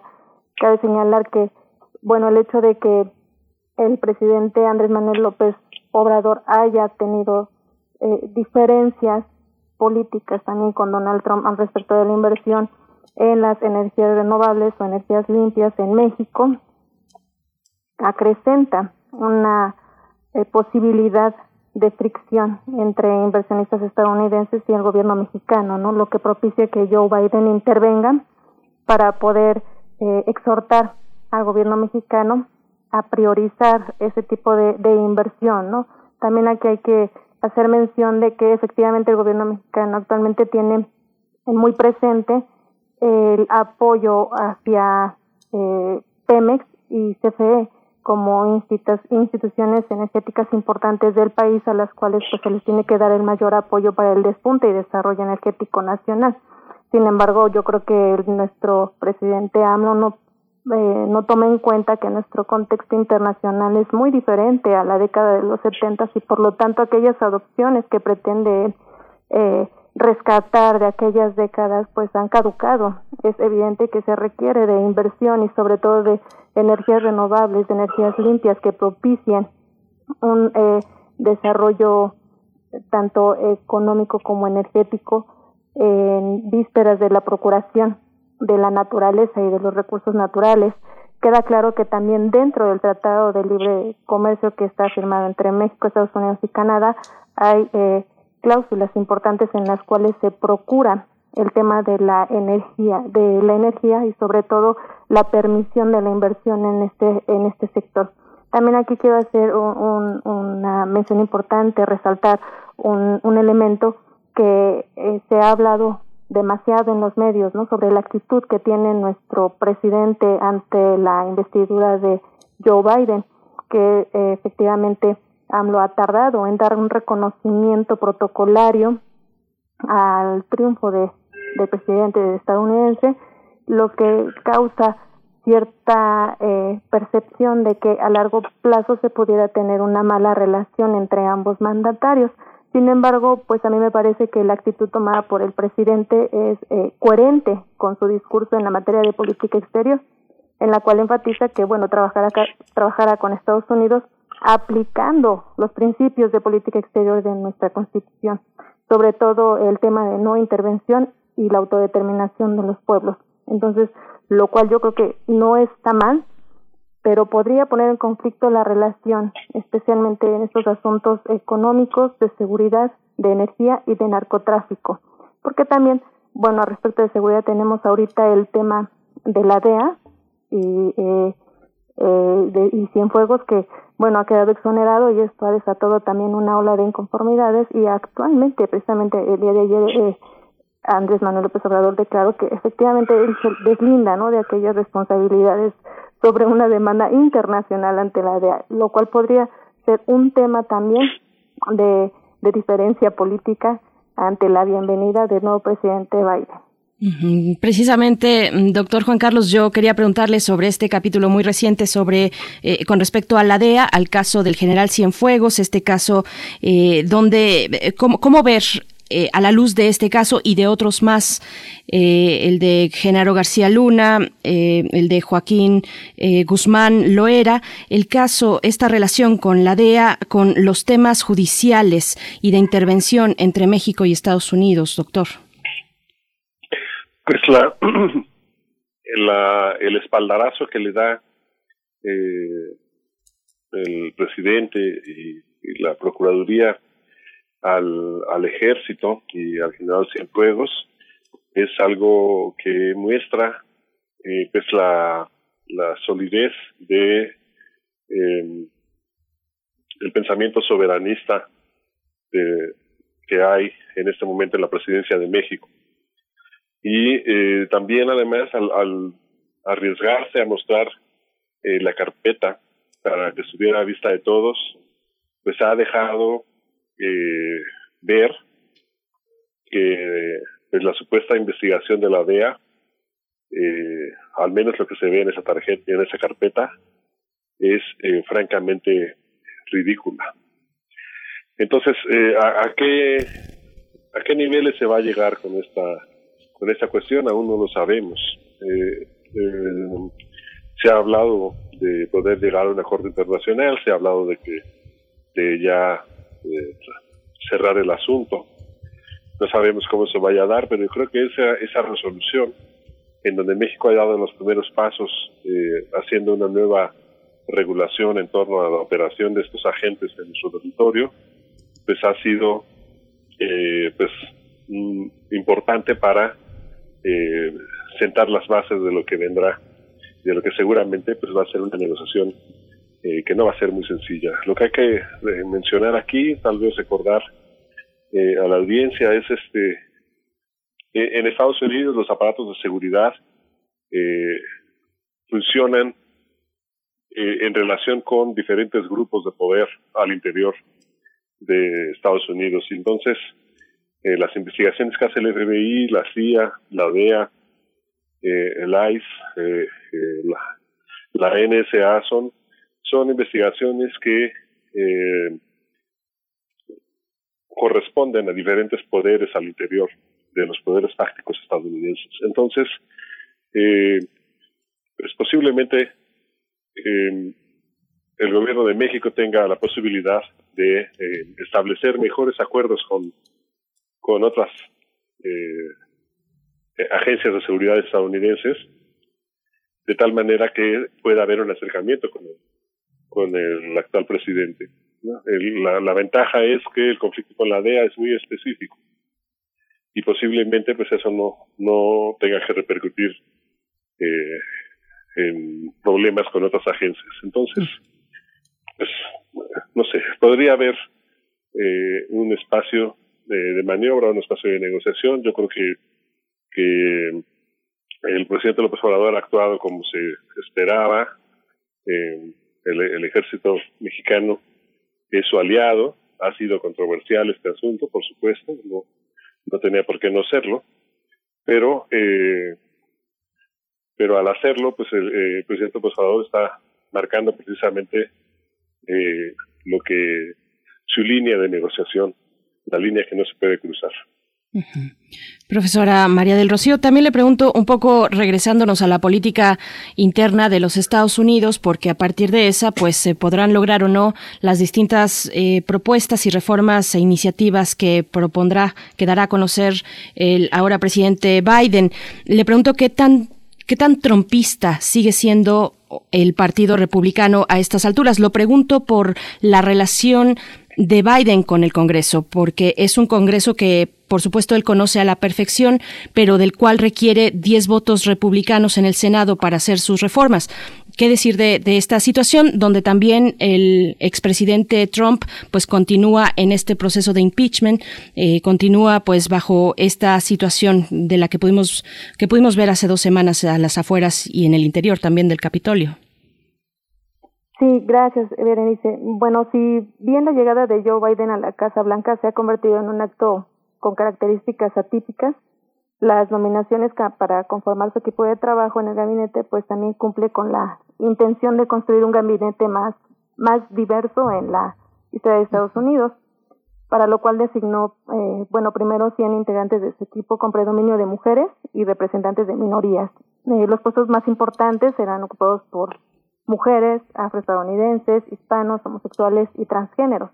Y por medio de esto, bueno, cabe señalar que el nuevo Congreso de Estados Unidos, eh, que tomó posesión hace algunos días, de el 13 de enero, me parece aproximadamente, con los demócratas manteniendo la mayoría en la Cámara de Representantes y en el Senado, posiciona a los demócratas en un gran liderazgo en el Congreso y es algo que ningún partido había conseguido en 20 años. Por lo tanto, considero que las políticas que trate de adaptar o de adoptar, perdón, el nuevo presidente Biden pasarán eh, fácilmente por el Congreso. Tendrá yo creo que pocas posibilidades de limitación, de reestructuración también interna y sobre todo el hecho de que existan eh, todavía dentro de, del Congreso personas afines al, a la ideología de Trump o la era trumpista, me parece que eh, el Partido Republicano se encuentra terriblemente fragmentado, porque después de los acontecimientos ocurridos en el Capitolio el 6 de enero,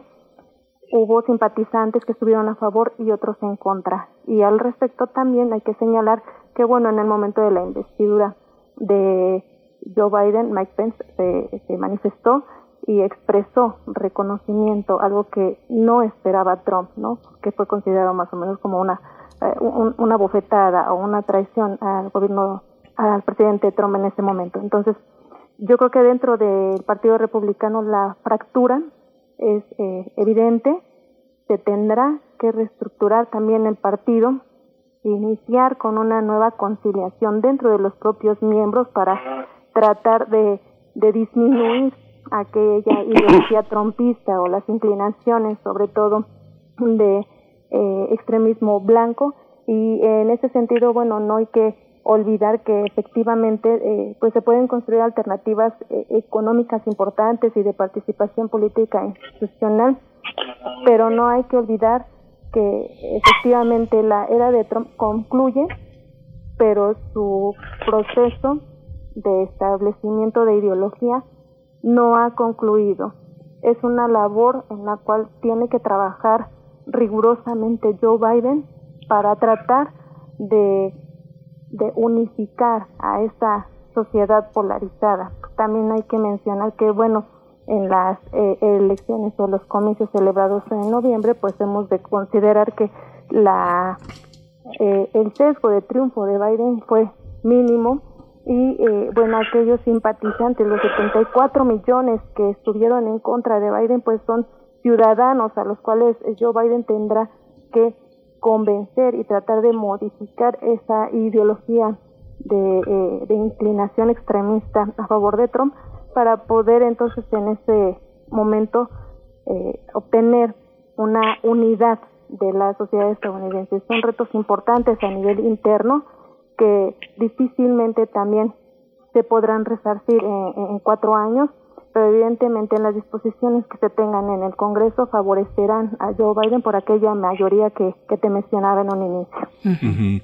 Estas personas que, Juan Carlos Barrón, que le han dado la espalda a Donald Trump y a sus modos de actuar, a vivir tan intensamente el conflicto de intereses con sus propios negocios en la Casa Blanca, que eh, en México le llamamos corrupción, esa, esa parte eh, que orienta a las personas que, les, que le han dado la espalda a Trump, ¿Qué peticiones, qué peticiones tendrán en esta, en esta nueva relación con, con Biden.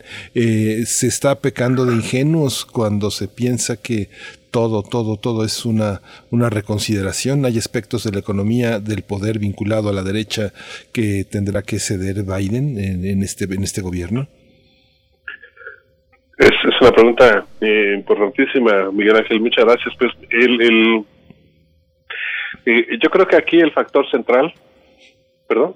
Sí, sí, sí. Ah, sí. Eh, aquí el factor central son la Silicon Valley y los actores de las eh, eh, empresas tecnológicas. El,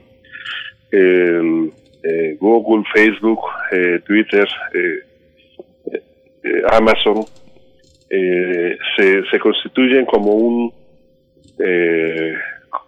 como un solo actor que aunque tienen diferentes intereses, pues operan también de manera coordinada y eh, pues eh, algo que hemos visto es cómo estas eh, empresas han operado en favor de, pues, de los valores que enarbola Joe Biden. Entonces, pues esto lo vamos a ver no solamente a escala nacional, sino lo podemos empezar a, a, ver a, escala internacional y vamos a ver cómo esto va a crecer en los próximos años en, y conforme nos vayamos acercando a la inteligencia artificial, pues esto va a cambiar el panorama político eh, a nivel mundial. Pero efectivamente en este momento los, los seguidores de Trump y, particularmente eh, la parte poderosa de la economía que todavía sostiene a ese sector republicano, eh, pues no va a ser algo que se va a borrar de un plumazo. Y a pesar de las hostilidades que seguramente seguiremos viendo en contra de Donald Trump para continuar con el proceso de impeachment y otros juicios que tendrá que ir enfrentando, eh, pues estos grupos eh, se enteran de otra manera, eh, procesan esta información de otra manera y lo van a ver como pues un proceso de hostilidad y no como un proceso de anticorrupción. Como hemos visto en otras latitudes, los grupos están asociados a, um, digamos, formas económicas de la segunda y tercera revolución industrial, eh, ya han perdido eh, la, noción de, de, dónde todavía es un negocio legítimo y en dónde eh, ya no lo es. Y pues cada vez más se hacen más bolas en, en temas éticos, en temas como las vacunas, en fin, espacios en donde eh, solían hacer negocios, ahora pues está eh, bajo el panóptico de las, de las redes sociales y, hay un conjunto de cosas que han cambiado y que van a seguir cambiando. Entonces yo pienso que en el caso de Donald Trump pues es, es previsible que va a seguir actuando eh, la ley y, va a seguir habiendo un conjunto de procesos legales, pero también es previsible que los seguidores del nacionalismo trumpista pues eh, pasen del desencanto en el que se encuentran en este momento a una nueva forma de organización, como ya lo vimos, su transformación del Tea Party a lo que son ahora, que pues bueno, pues para, para los analistas políticos podrá resultarnos pues, em, es escandaloso, difícil esta transformación eh, del, de estos grupos en donde ya las nociones de derecha e izquierda ya no sirven. Entonces, eh, pues estos grupos van, van a, tener un procesamiento de información eh, muy distinto al que tiene el resto de la población.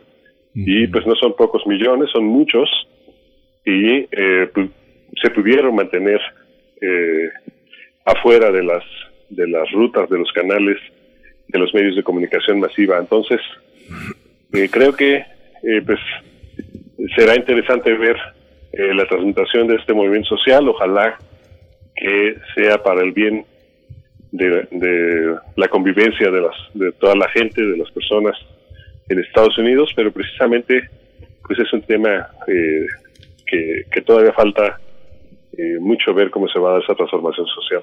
Sí.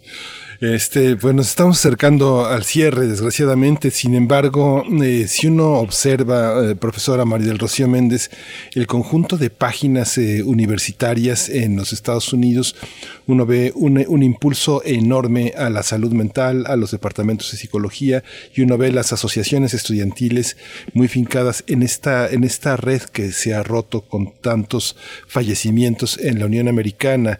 ¿Cuáles, cuáles son las posibilidades de restaurar, de rehabilitar un manejo de la pandemia, pero también de este enorme duelo nacional en los Estados Unidos con, con, tantos fallecimientos, más de 400 mil, profesora María Rocío Méndez, ¿cómo, ¿cómo enfrentar esta parte? ¿Es parte de los desafíos reparar? Sí, efectivamente. Bueno, Joe Biden tiene como tema crucial el afrontar la dura crisis de la pandemia de coronavirus en Estados Unidos.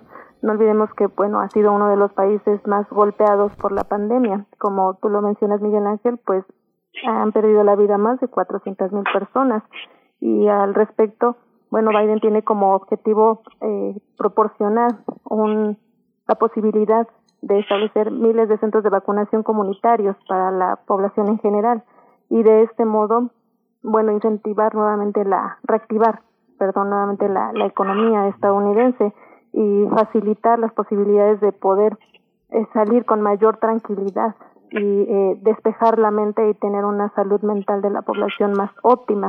En ese sentido, claro está que, bueno, la, la poca disposición de Donald Trump por controlar la pandemia y las, los malos, las malas decisiones sobre cómo llevarla y dirigirla para, para contener el aumento de, de fallecimientos, fue claro que no funcionó y entonces eh, pues a Joe Biden no, no, le queda más remedio que tratar de resarcir esos daños, tratar de eh, unir nuevamente todas esas piezas eh, rotas, ¿no? Tratar de robustecer nuevamente a la sociedad, de empoderarla, de darle esa confianza, de credibilidad, de que efectivamente todo va a estar bien, de que él es eh, la esperanza de Estados Unidos, de la nación. Y al respecto, bueno, una frase muy importante dentro de su discurso del día de ayer fue, la unidad es el cambio a seguir. Tenemos que seguir con los Estados Unidos de América. Esta frase yo creo que es contundente y es pieza clave para concretar los objetivos que tiene como nación en términos de control de la pandemia, en términos económicos y de reconstrucción de la sociedad. Es evidente que el trabajo de Joe Biden es difícil, es complejo, el contexto también es complejo, sin embargo, da una señal de esperanza a la población que eh, permite que haya fe y confianza en las disposiciones a, a futuro ¿no? y a corto plazo. Pues no lo tiene nada fácil, una sociedad polarizada en medio de una pandemia y con relaciones rotas hacia el exterior. Bueno, será muy interesante lo que podamos ver en los impulsos de reestructura en estos primeros días y ojalá podamos mantenernos al habla. Les agradecemos mucho esta conversación, doctor Juan Carlos Barrón Pastor, investigador y secretario académico del Centro de Investigaciones sobre América del Norte. Muchas gracias. Muchísimas gracias a ti y, pues eh, un gusto estar en este en este espacio de reflexión profunda que, que nos da tiempo para para compartir con, con, la audiencia de, de, Radio UNAM. Muchísimas gracias, estamos listos para la próxima. Gracias. Gracias, muchas gracias. Doctor. Pues estaremos estaremos al habla. Pues nos vamos nos vamos con una con una reflexión de Verónica Ortiz sobre una novela que escribió el periodista Pedro Miguel que justamente se llama El último suspiro del conquistador, la esencia, la quinta esencia de Hernán Cortés. Muy buenos días, saludos al activo equipo de primer movimiento y desde luego a todas y todos ustedes. Escribir una novela, un libro, puede llevar años, décadas, si los abre. En el caso del título que hoy les recomiendo, les cuento que le tomó a su autor, el periodista Pedro Miguel, más de 10 años. Partes sustanciales del relato El último suspiro del conquistador fueron publicadas en 2009 y 2010 en su columna Navegaciones en la jornada, en forma de una novela por entregas. Muchas cosas pasaron entre esos años y la publicación de este libro que nos lleva por una historia que de tan bien contada parece realidad. La de los almeros. Sí, almeros. Tradición indígena que supone enfrascar el último suspiro, el alma, de quien está a punto de morir. Ya de por sí solo esto sería suficiente para mantenernos atentos a cada párrafo. Resulta que gracias a una joven antropóloga y su contacto con un almero chiapaneco, quien le enseña su vasta colección de frascos con almas de difuntos de épocas presentes y remotas, Pedro Miguel nos llevará por una sorprendente suma de misteriosos sucesos sobre el alma de Hernán Cortés, sí, de Hernán Cortés, su recorrido y destino. Viviremos un tórrido romance entre dos jóvenes.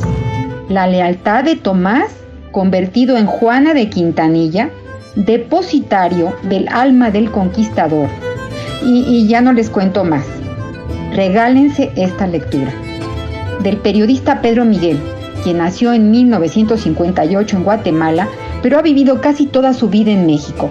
Estudió antropología social y letras francesas. Ha publicado en diversos diarios como El País en Madrid, Liberación en París, Yomiuri Shimbun en Tokio, La Opinión en Los Ángeles y en la jornada Uno más Uno y El Día aquí en México.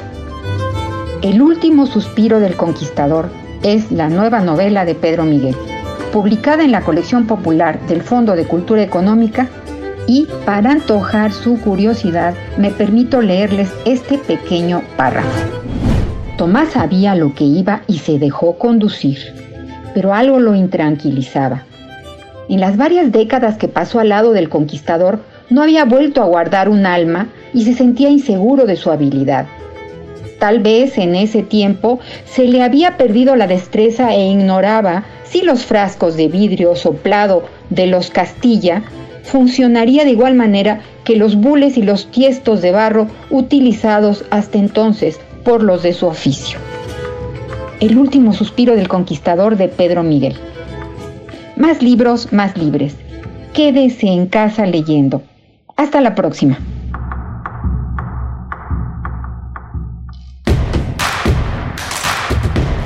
Síguenos en redes sociales. Encuéntranos en Facebook como Primer Movimiento y en Twitter como arroba PMovimiento. Hagamos comunidad.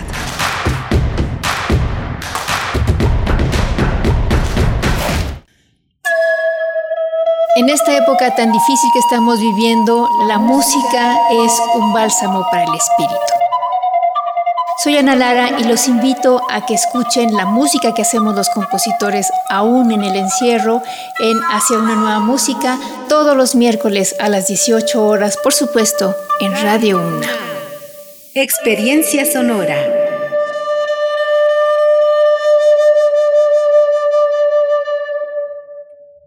Buenas tardes, señorita. Doy inicio a su viaje. Ay, joven, muchas gracias. Me urge llegar a mi casa. ¿Seguimos el navegador o me indica la ruta? Los navegadores GPS tienen algoritmos que nos llevan por rutas complicadas. Mejor le indico el camino.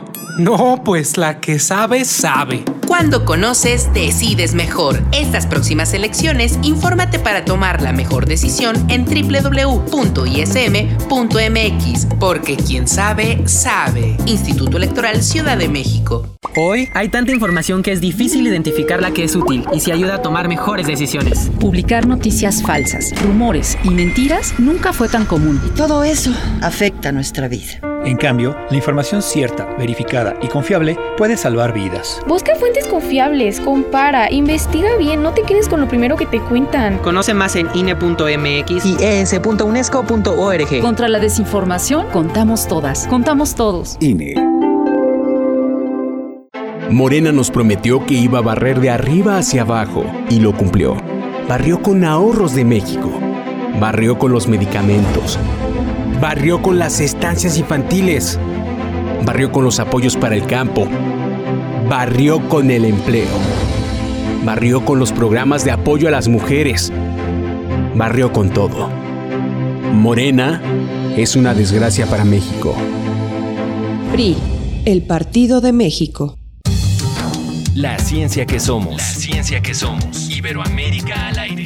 Conoce la voz de la ciencia a través de cápsulas, reportajes, entrevistas y reportes en vivo. Viernes de 10 a 11 horas por el 96.1 FM. O sigue nuestra transmisión live y consulta nuestro podcast radiopodcast.unam.mx. La ciencia que somos. Iberoamérica al aire una coproducción de Radio UNAM y las direcciones de divulgación de la ciencia y de las humanidades.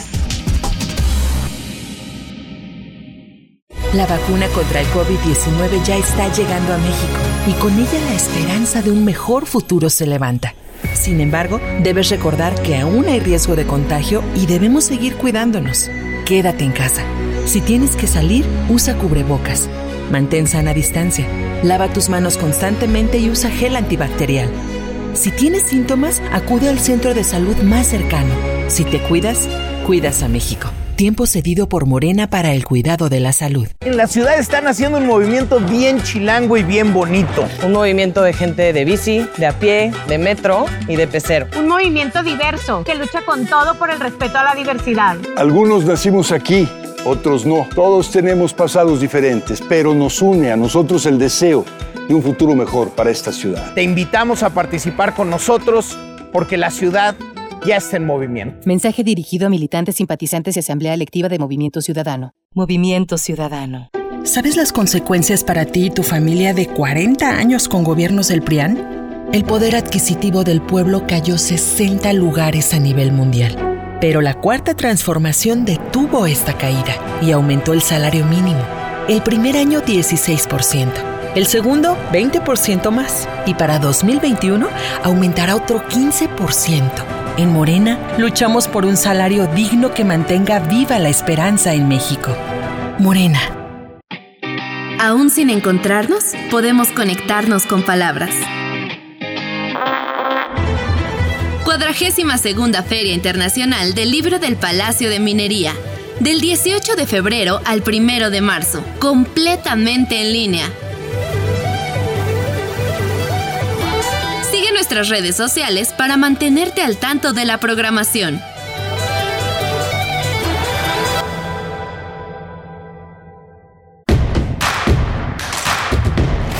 Encuentra la música de primer movimiento día a día en el Spotify de Radio UNAM y agréganos a tus favoritos.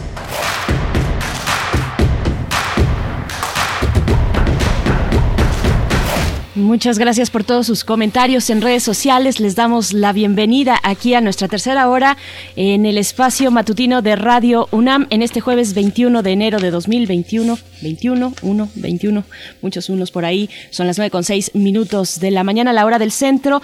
Y bueno, les decía y les agradecía sus comentarios. Venimos de una mm, conversación amplia acerca de la toma de protesta de Joe Biden como presidente de los Estados Unidos, la relación con México y con el mundo. Mm, todo, yo creo que es tan amplio el panorama que podríamos meter todo lo que quisiéramos. El tiempo es restringido, pero gracias por sus comentarios. Muchos por aquí apuntan hacia los grupos radicales, por ejemplo. Ya en su momento, Donald Trump mmm, sugería la creación, la fundación de un partido político patriota, así lo decía.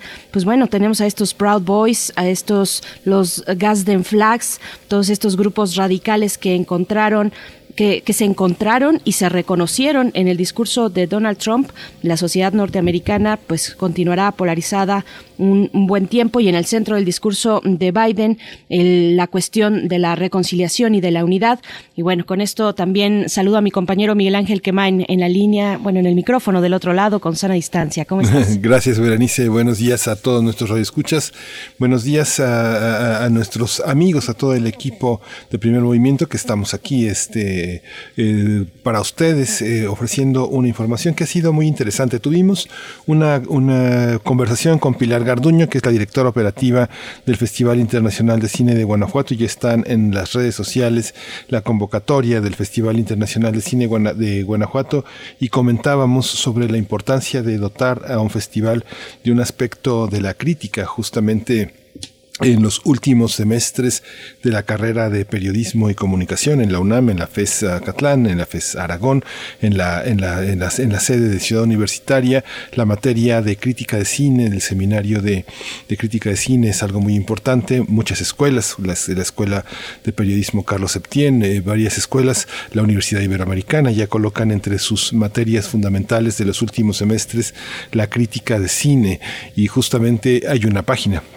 que quisiera recomendarles, que es Fotogenia, que es una página de crítica, de crítica, ensayo, podcast, de series y televisión, de libros y columnas dedicadas al cine. Está hecha por Axel Flores y Pablo Zamora, dos jóvenes que acaban, acaban recién, recién saliditos de la, de, de la carrera de comunicación y periodismo con una página sumamente profesional que ya reúne colaboradores interesantes y que a unos meses pues ya tiene una, una, una posición que se, inicia dentro de las páginas dedicadas a la crítica. Justamente Axel está por titularse con una tesis dedicada al tema del sacrificio en la obra de Tarkovsky, justamente a partir de la película El sacrificio, una tesis de orden teórico que viene de una carrera de comunicación. Eso es, eso es importante, es un paso y que nutre a festivales como el Festival Internacional de Cine de Guanajuato, a Morelia, este, a Guadalajara, que son columnas vertebrales para, para pensar el cine de una manera,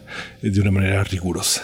Va a estar muy interesante esa tesis eh, y ojalá podamos compartir también el, la liga a este sitio electrónico. Mm, Fotogenia, nos comentas, pues vamos a buscarlo y a compartirlo con ustedes allá afuera en nuestras redes sociales, Miguel Ángel, si estás de acuerdo. Sí, Bien. sí, Bernice. Pues tenemos para la mesa del día en unos momentos más los mundos posibles con el doctor Alberto Betancourt para hablar de los caracoles zapatistas en la Europa de abajo. Después también nuestra sección de derechos humanos que tenemos con distintos colaboradores. Eh, toca el turno a Jacobo Dayan para hablar de pues la un, tema mm, importantísimo que continúa pues eh, como una llaga abierta en nuestro país, las personas desaparecidas. Ya superamos la cifra de los 80 mil desaparecidos y todavía no es un tema de discusión, es lo que propone Jacobo Dayan, coordinador académico de la Cátedra Nelson Mandela de Derechos Humanos en las Artes de la UNAM. Así es que bueno, esto para nuestra hora que tenemos por delante de aquí y hasta las 10 de la mañana. Antes nos vamos, Miguel Ángel, con la poesía, si no tienes otro comentario. No, no, no. Que escuchar la poesía en tu voz. Vamos. Primer movimiento. Hacemos comunidad. Es hora de Poesía Necesaria. Pues llegamos a la poesía y hoy les propongo escuchar el primero de los grandes poemas del escritor mexicano Carlos Pellicer. Se titula Recuerdos de Isa. Es un poema que que a propósito tiene una separación, una disposición numerada, separada, para dar a cada momento un espacio entre sí. Así es que vamos con la poesía de Carlos Pellicer en esta mañana, Recuerdos de Isa. Ustedes pueden encontrar la liga en nuestras redes para detenerse un poquito más en este poema. Recuerdos de Isa. Creeríase que la población, después de recorrer el valle, perdió la razón y se trazó una sola calle. 2. Y así bajo la cordillera se apostó febrilmente como la primavera. 3. En sus ventas el alcohol está mezclado con sol. 4. Sus mujeres y sus flores hablan el dialecto de los colores. 5. Y el riachuelo que corre como un caballo arrastra las gallinas en febrero y en mayo. 6. Pasan por la acera lo mismo el cura que la vaca y que la luz postrera. 7. Aquí no suceden cosas de mayor trascendencia que las rosas.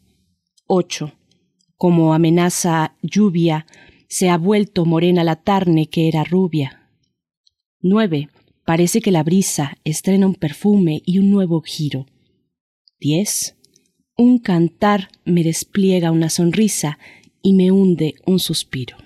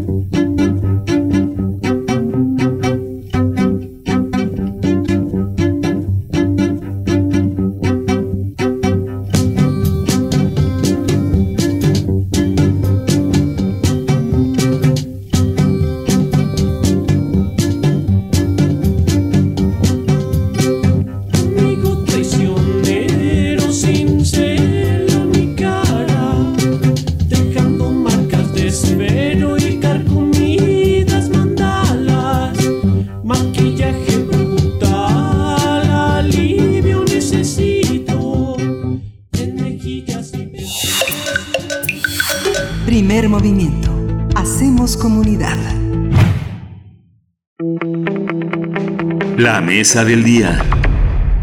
Querido Alberto Betancourt, ¿cómo te encuentras esta mañana? Qué gusto tener este momento cada jueves contigo, los mundos posibles, ahora para hablar de los zapatistas precisamente de Europa, la Europa de abajo. ¿Cómo estás?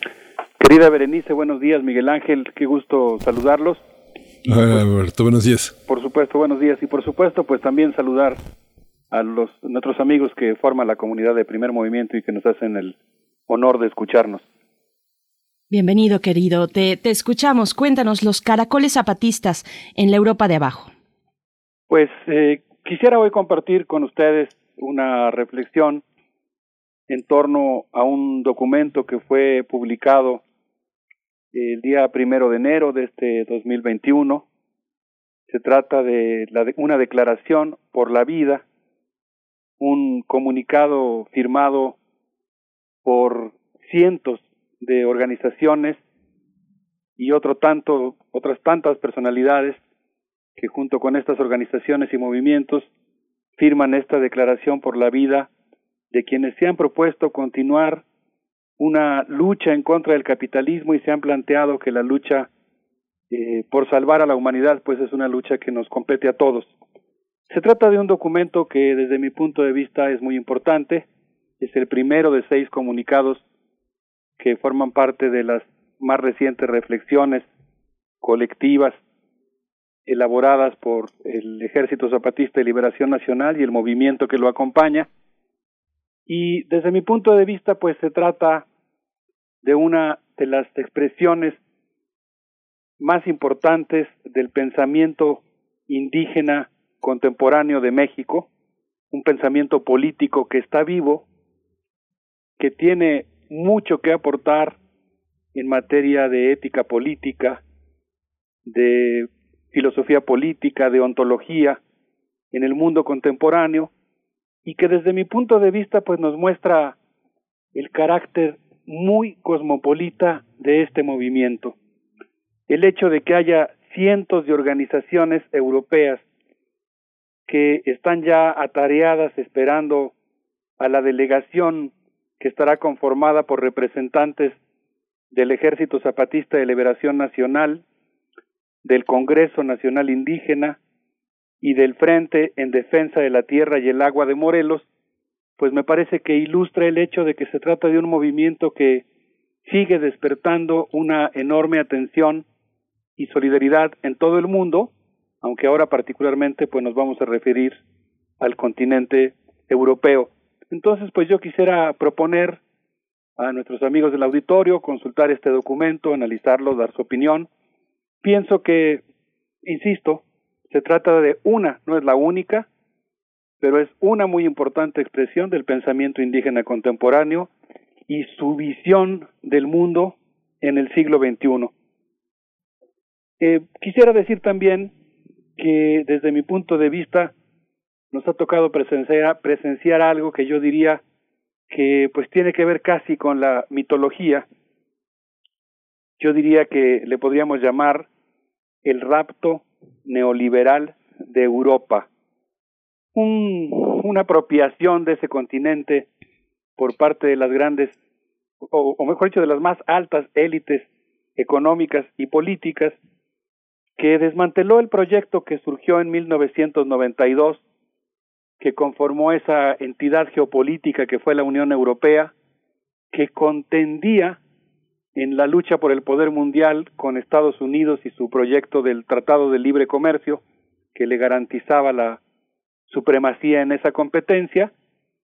Eh, ese era un proyecto surgido en 1992 que aunque tenía, digamos, de fondo esta competencia entre grandes bloques geopolíticos, pues implicaba como quiera que sea un cierto proyecto de ciudadanía europea, de expansión de derechos, una cosa histórica que como quiera que sea y con todas sus contradicciones eh, conmovió al mundo entero, la desaparición de las fronteras en Europa, eh, en muy buena medida, y que bueno, pues además implicaba eh, una serie de medidas de compensación de carácter agrícola, de carácter social, que permitía ir tendiendo, estableciendo una cierta tendencia a una relativa homogeneidad que fuera económica, que fuera desdibujando los contrastes. Sin embargo, desafortunadamente, pues lo que presenciamos en los años siguientes fue lo que podríamos llamar el rapto neoliberal de Europa que desmanteló ese proyecto y pues lo que vimos fue un continente cooptado por las multinacionales y la burocracia de Bruselas y cómo pues la aplicación de las políticas del Fondo Monetario Internacional fue generando lo que podríamos llamar la depauperización de amplios sectores de Europa. De tal suerte que al llegar la pandemia, esta tendencia eh, o esta, este contexto de paralización económica aceleró las contradicciones de tal manera que pues las políticas que había implementado el Fondo Monetario Internacional de cortar el gasto en salud pública, de privatizar las pensiones, de debilitar a los sindicatos. Eh, estas políticas que, como mencionaba en un programa anterior, Mark Weisbrot ha dicho que fueron implementadas durante décadas en el tercer mundo, pero que posteriormente fueron aplicadas en los países más débiles económicamente de Europa, pues fueron haciendo mella. De tal suerte que en el último informe del Fondo Monetario Internacional respecto a la zona euro, eh, este informe menciona que la crisis está aumentando la brecha entre regiones, entre generaciones y entre géneros. Y pues ante esta situación, eh, yo creo que es muy interesante el hecho de que un movimiento que ha surgido en la sombra de las frondas de las ceibas, en el espacio de reflexión humanista que es la selva lacandona, pues haya sonado un campanazo de conciencia, de recuperación de un paradigma que trata de construir un mundo más humano, que haya tenido resonancia en cientos de organizaciones. A mí me conmueve ver la lista.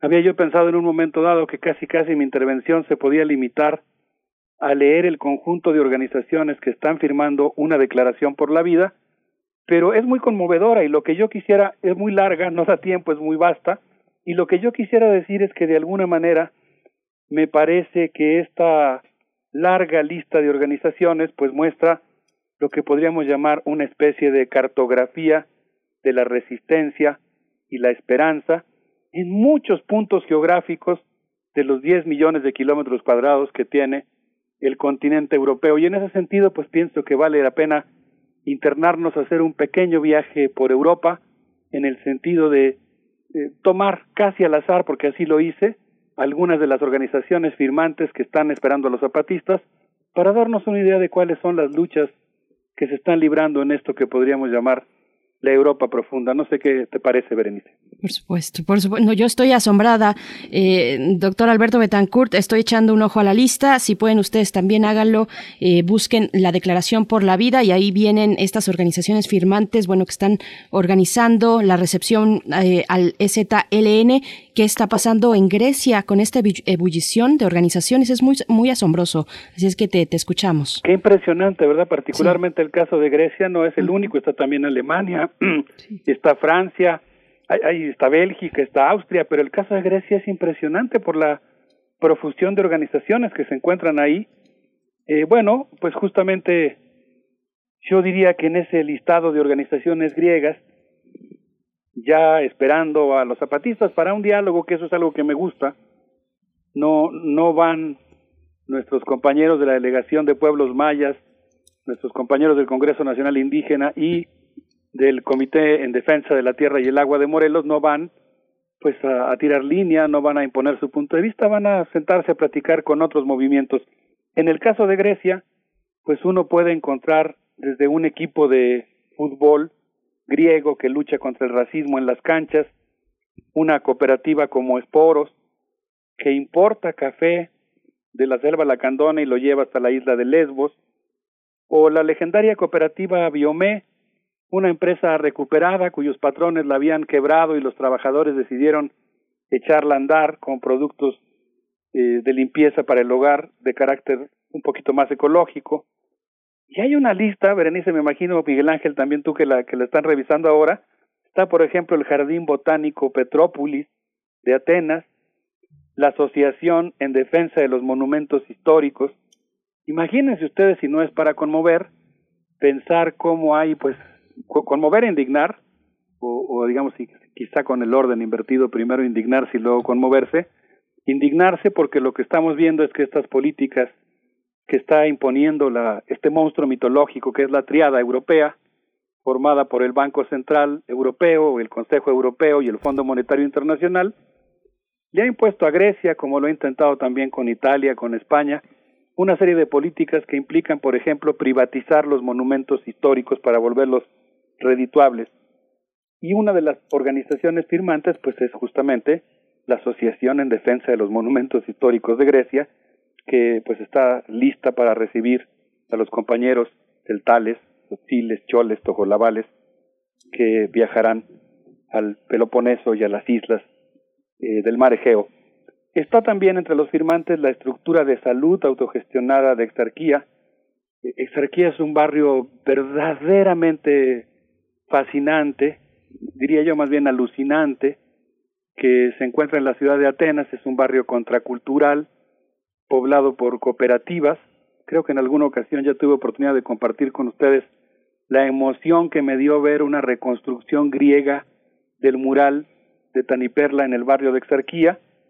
Y bueno, pues aquí entre las muchas organizaciones firmantes se encuentra también, en, el caso de Grecia, el equipo autogestionario de fútbol de salón, admirador de la Liga Antifa de Atenas, en lucha por eliminar el racismo de las canchas que aplaude desde las gradas a los equipos que abandonaron el campo de fútbol cuando el árbitro Pierre Huevo se refirió a un jugador como este hombre negro y ambos equipos decidieron eh, dejar de jugar para hacer constancia de que en las canchas de fútbol no debe haber racismo. Pero bueno, si continuamos con la lista, está el caso también de las múltiples eh, organizaciones que firmaron el, documento. Eh, por ejemplo, en el caso de Alemania está una organización que es el Seminario de Descolonización del Discurso, que se pregunta cómo desmantelar el episteme del sistema mundo moderno, colonial, patriarcal y capitalista, y cómo construir una semiótica del sur capaz de reconocer y potenciar las epistemes y cosmogonías, cito, que hacen posible la solidaridad, la sororidad, lo comunitario, como relaciones que implican la transubjetividad y como condición existencial de la vida con el otro. Y así nos podemos seguir, si quieren en una segunda parte podemos retomar algunas otras de las organizaciones firmantes, pero yo insisto en que me resultó muy conmovedor. Me imaginaba, ¿no? Yo si fuera uno poniendo en un mapa puntitos de todos los lugares en donde se encuentran las organizaciones firmantes de esta declaración por la vida, híjole, pues la verdad es que, que va uno a tener mucha esperanza porque en cada uno de los puntos que uno va a publicar, que son cientos en el mapa europeo, pues hay, yo diría, eh, personas que están resistiendo, que están en rebeldía y que están esforzadas en construir eh, un mundo mejor.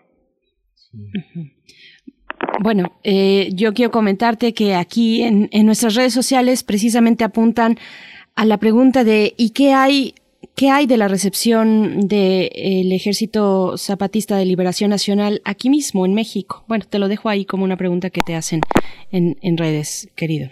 Sí, muchas gracias. Bueno, yo insisto, creo que es un momento muy emocionante. Creo que es, hay algunas preguntas en relación al viaje. En primer lugar, pues todas las dificultades logísticas, migratorias, sanitarias. eh, por las fechas en las que el viaje está programado, pues creo que todavía estaremos en pandemia y eso va a dificultar mucho las cosas. Yo creo que, que vale mucho la pena discutir este documento también aquí en México. Como todo movimiento, yo creo que, que el zapatismo tiene su propia historicidad, va tomando sus decisiones, y yo tengo la impresión de que una de las cosas que el zapatismo, desde mi modesto punto de vista, podría afinar un poco, es su percepción de lo que está pasando en México. Eh, yo creo que su postura crítica es muy valiosa, pero siento que en la caracterización de la situación política mexicana actual hay un cierto, eh, digamos, eh, aire de, digamos, menosprecio a, o de simplificación de lo que está ocurriendo, que creo que podría ajustarse con esa gran capacidad que tiene el zapatismo de saber escuchar no para suspender la crítica, sino justamente para volverla más certera. Así que yo creo que esa recepción de los zapatistas aquí mismo en México, pues es algo que todos, el propio movimiento zapatista y los ciudadanos mexicanos, pues tenemos que trabajar para que, pues mínimamente haya algo equivalente, ¿no? En términos de, de la calidez de la recepción, la solidaridad, la constancia de que se trata de un acontecimiento político muy importante y desde luego, pues la discusión de todos los temas que, que ameriten eh, ponerse de acuerdo, ¿no? Por supuesto. Sí, justo Alberto, porque esta recepción de la que hablas en México no puede estar más que marcada por la por las contradicciones, por las discrepancias y por la discusión. Ojalá y fuera el debate, pero hay una, hay una, hay una polarización en torno a las posturas del ejército zapatista, que desde luego se suma a una bienvenida en Europa porque representa la posibilidad de, eh, de, identificarse con otros movimientos que llegan de otras partes y que marcan la postura de muchas personas críticas frente a los temas de la migración, de la otredad, de la diferencia y que es distinta a como la vivimos aquí, ¿no? Sí, eh, yo creo que, pues en buena medida, por eso hablaba yo de la Europa de abajo, los, bueno, no, no sé cómo explicarlo, de alguna manera diría que buena parte de las organizaciones que están firmando se encuentran en los márgenes de ese proyecto civilizatorio colonial que ha sido impulsado por este monstruo mitológico que es la triada. Y tengo la impresión de que también en México, eh, como parte del propio proceso de colonización que de alguna manera sigue en curso, pues los movimientos indígenas han tendido a estar en los márgenes, ¿no? Sí. Y yo creo que el zapatismo tiene justamente la virtud, yo es la que invoco y la que espero que, que desate de sus potencias, eh, a veces no de estar en los márgenes, sino justamente de colocarse en el centro, ¿no? Y yo creo que, que eso es algo que ayudaría mucho al propio, al propio movimiento zapatista, digamos, no, no caer en una actitud que implique de alguna manera automarginarse, sino poner al centro de la discusión temas como el desarrollo, la, la colonialidad, el estado de competencia, eh, la necesidad del respeto eh, a los derechos de los pueblos indígenas, de auténtica consulta, parar los megaproyectos. Eh, espero que este esfuerzo vaya encaminado hacia allá, justamente en ese sentido de, crear un polo de discusión que, que permita revigorizar el ejercicio democrático en México que implica discutir los asuntos públicos. Como el asunto está muy arduo, no sé qué opinen, pero les propondría que escuchemos algo de música. Un suspiro con Nicola Cruz, esto que se llama danza de visión, que forma parte de lo que se escuchó en el último de los encuentros comparte organizado por nuestros compañeros zapatistas. Vamos a escuchar entonces.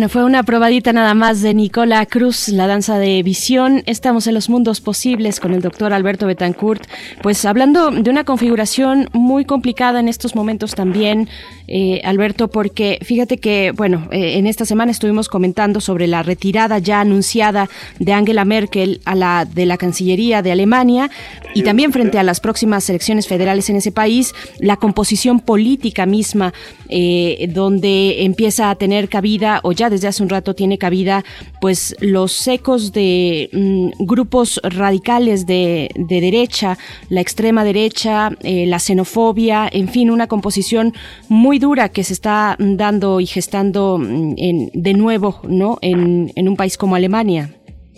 Sí, creo que ese es un problema muy serio que ha sido fomentado en buena medida, yo diría, en sus cimientos, en sus estructuras, justamente por las políticas neoliberales que han provocado una enorme devastación de las instituciones, del espacio público, de los valores, de las redes de organización.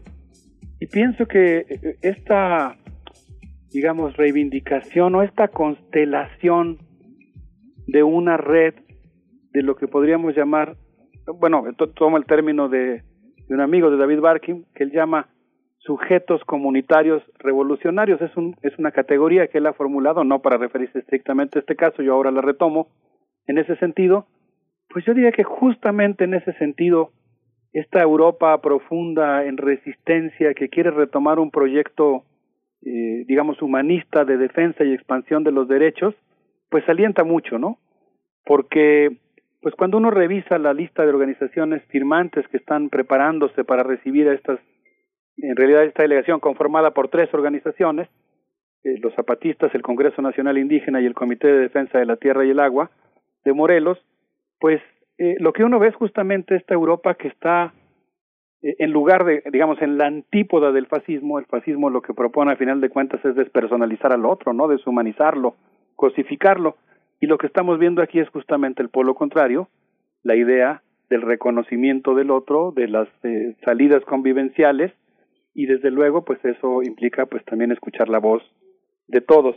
En ese sentido, pues a mí me emocionó ver en Francia no sé, por ejemplo, como en el departamento de Alpes y Alta Provenza, la organización Ágata, Artemisa y Salamandra, que trabaja sobre temas de cuerpo y política, pues se plantea la idea de que estamos viviendo en un sistema de salud sometido a las multinacionales farmacéuticas, en un sistema alimentario dominado por la agroindustria, en un sistema energético subyugado por la energía nuclear, y que pues es hora de repensar alternativas a ese dominio y esa hegemonía, y entre la agenda de temas que tenemos que replantearnos tiene que ver o tiene que estar presente el asunto del género, las relaciones entre hombres y mujeres, la biopolítica y la simbolización de nuestros cuerpos.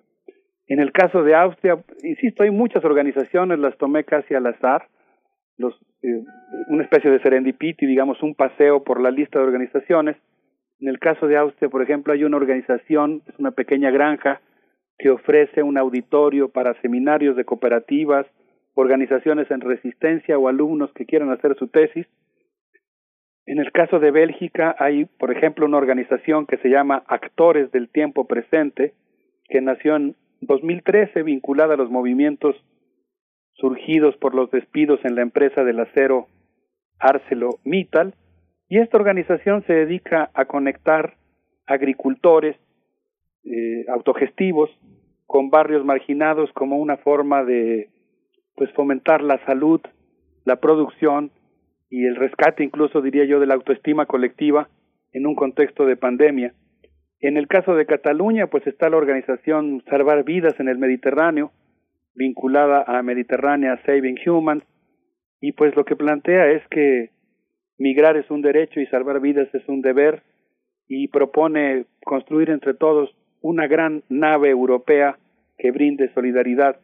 Es muy emocionante cuando uno ve en el Facebook de esta organización Salvar Vidas en el Mediterráneo, pues todas las misiones que han realizado en los litorales de la isla de Lampedusa y cómo pues plantean que en los últimos ocho años se han ahogado veinte mil personas en el Mediterráneo y otras once mil han sido deportadas a Libia y ahora pues estos eh, socorristas de alta mar pues están esperando también a los zapatistas para discutir justamente, eh, Berenice, pues cómo hacer frente a estas organizaciones de ultraderecha pero cómo hacerles frente no, no enfrentándolas violentamente, sino pues, con un proyecto incluyente que ponga al centro la, la dignidad.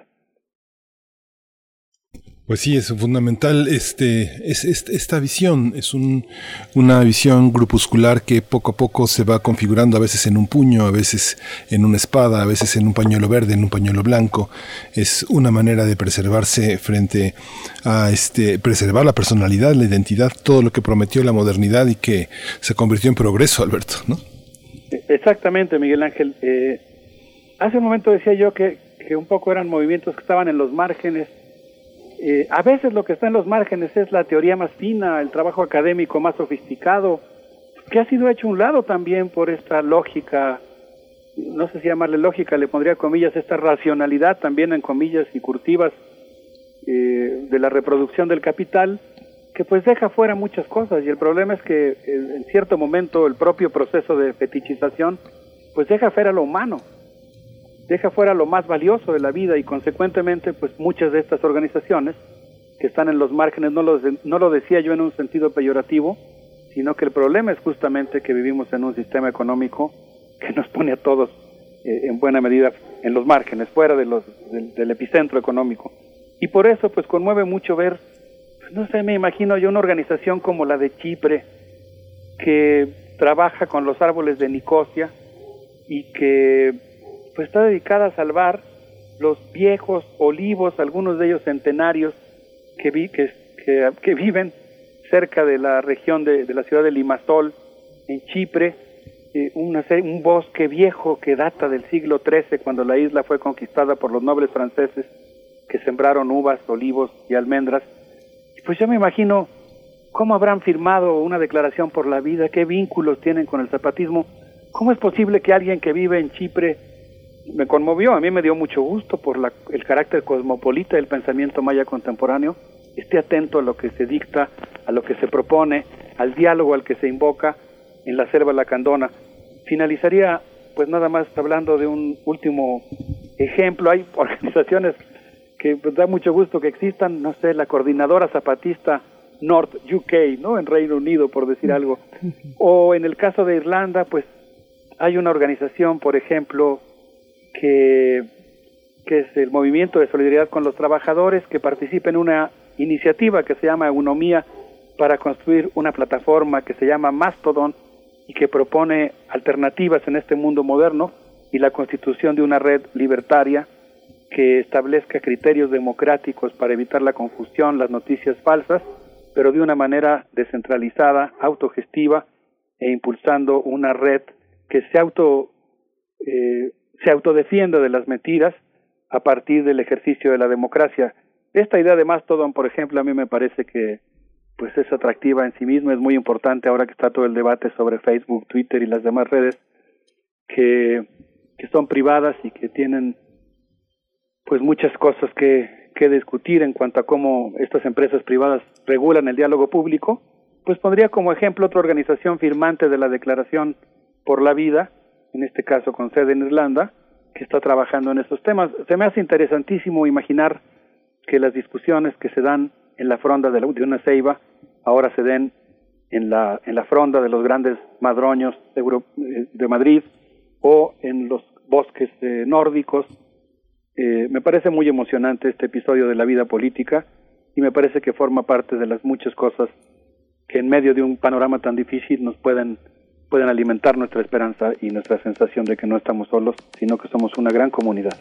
Así es, bueno, este listado en la Declaración por la Vida es un buscapiés muy, muy valioso, doctor Alberto Betancourt, para encontrar pues otras maneras de resistir, para encontrar y encontrarnos.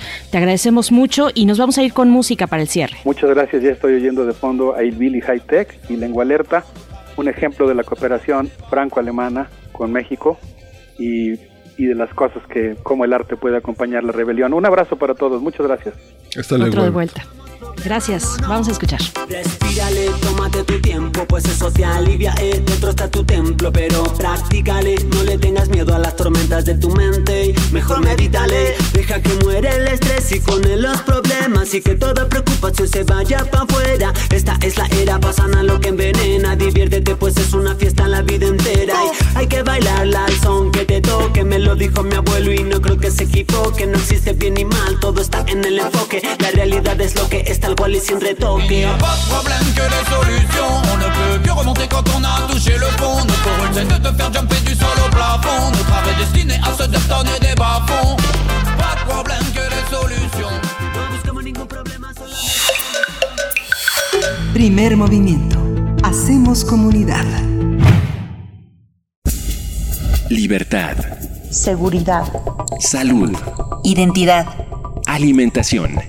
Libre desarrollo de la personalidad. Educación.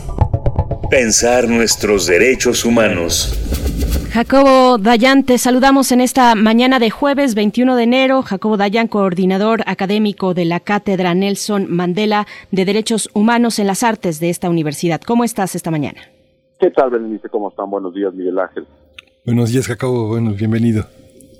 Gracias, Pues, te año escuchamos. empieza como con mucha noticia, muy turbulento, ¿no? Por todos lados, desde eh, la salida de Trump, eh, la, toma esta de la, la irrupción en la Casa Blanca eh, eh, por un acto de sedición convocado desde la presidencia. En México, pues, el escándalo de Cienfuegos, la pandemia que no cede por ningún lado. Es decir, hemos estado llenos de noticias por todos lados y pues desgraciadamente una que tendría que haber llamado mucho la atención, muy poco se ha mencionado. Hay que recordar que la Comisión Nacional de Búsqueda eh, eh, publica periódicamente la información que recibe de las fiscalías de todo el país, incluyendo la Fiscalía General de la República, actualizando las cifras en materia de personas desaparecidas. Sabemos que ese conteo es un conteo que ahorita más adelante detallaré eh, las fallas que tiene, pero bueno, pues es el único conteo oficial que tenemos en el país. Y en estos días, en el cambio de año, la cifra superó las 80 mil personas desaparecidas. Y no fue nota, no fue discusión, no mereció llegar a las mañaneras, no merece primeras planas. Lo que tenemos es un fenómeno de desaparición completamente normalizado. La cifra hasta el día de ayer eran 82.400 personas que continúan desaparecidas porque la Comisión Nacional de Búsqueda publica la información tal cual la recibe las fiscalías y lo que recibe es información muy pobre. Entonces, por ejemplo, tenemos personas desaparecidas que fueron encontradas muertas que no se suman a las personas desaparecidas. Me parece un error porque si una persona fue desaparecida y apareció muerta, pues hay que contarla entre las personas muertas y entre las personas desaparecidas, pero ya encontradas. Pero también aparece una lista enorme de más de 100.000 casos de personas desaparecidas que aparecieron con vida.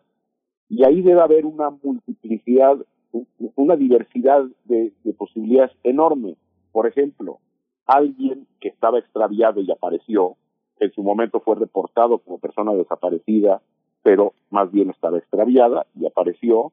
Personas que en efecto estuvieron desaparecidas, probablemente en instalaciones de, de la policía, del ejército, por algún grupo criminal, en una red de trata y aparecieron con vida. Esas personas es importante tener el desglose y saber cuántas de esas fueron desaparecidas, cuántas estaban en una red de trata, cuántos estaban secuestrados probablemente, o cuántos estaban extraviados, no lo sabemos.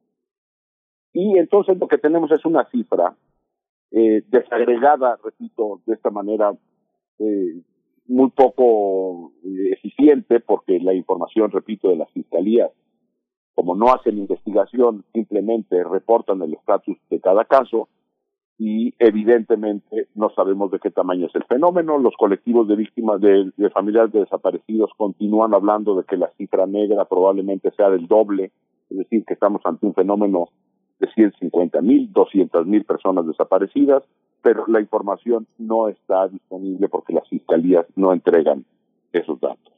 A esto hay que sumar más de 36 mil cuerpos que están en posesión de eh, las autoridades que no han sido identificados. Es decir, seguimos con un eh, déficit de identificación forense brutal, más de cuatro mil fosas clandestinas en el país y pues lo que todavía para sumarle a ese desánimo, 36 sentencias. 80 mil personas desaparecidas, 36 sentencias. Si la, si la desaparición no se perpetra con absoluta impunidad después de escuchar estas cifras, pues entonces ya no sé qué es. Repito, 80 mil contra 36 o 39 sentencias. No 39 mil, 39, punto. Y seguimos haciendo como que algo se hace. El gobierno sigue diciendo, este, los estatales y las administraciones anteriores, como que algo se está haciendo. La pregunta concreta es, ¿qué se está haciendo en materia de identificación forense? Hablan de un mecanismo de identificación forense que, por lo que han anunciado, no dará respuesta a la magnitud del problema ni cerca. ¿Qué estamos haciendo para reparar a las víctimas? La, la Comisión de Víctimas continúa sin titular desde hace ocho meses, sin presupuesto, sin el fideicomiso que fue eliminado por ley.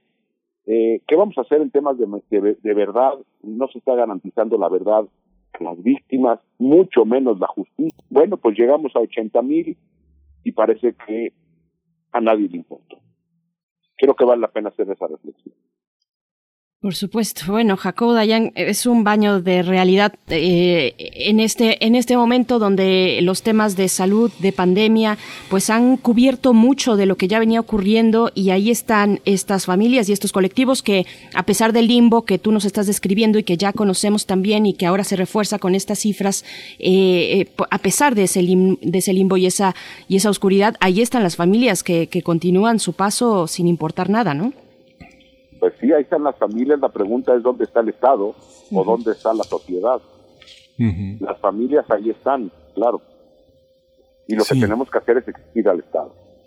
Ay, Jacobo, digamos que eh, el, el, enfoque que tú has desarrollado ya desde hace mucho tiempo tiene que ver con un puente, un puente que se establece entre varias instancias eh, de una transversalidad que es muy importante hacer notar, que es el puente entre el periodismo, el activismo, la academia y la necesidad de unos organismos autónomos que no son los que están en el foco de la mirada del presidente que los critica, sino la posibilidad de trabajar al momento con cifras oficiales, con acceso a la información, con transparencia, para entender en el momento lo que está sucediendo y que se vincula con el esfuerzo académico, pero también con el esfuerzo de periodistas y con la información de primera mano que tienen los activistas, tener este etiquetas de entendimiento, que es lo que estás proponiendo en estas posibilidades de ver los números en distintas perspectivas, ¿no?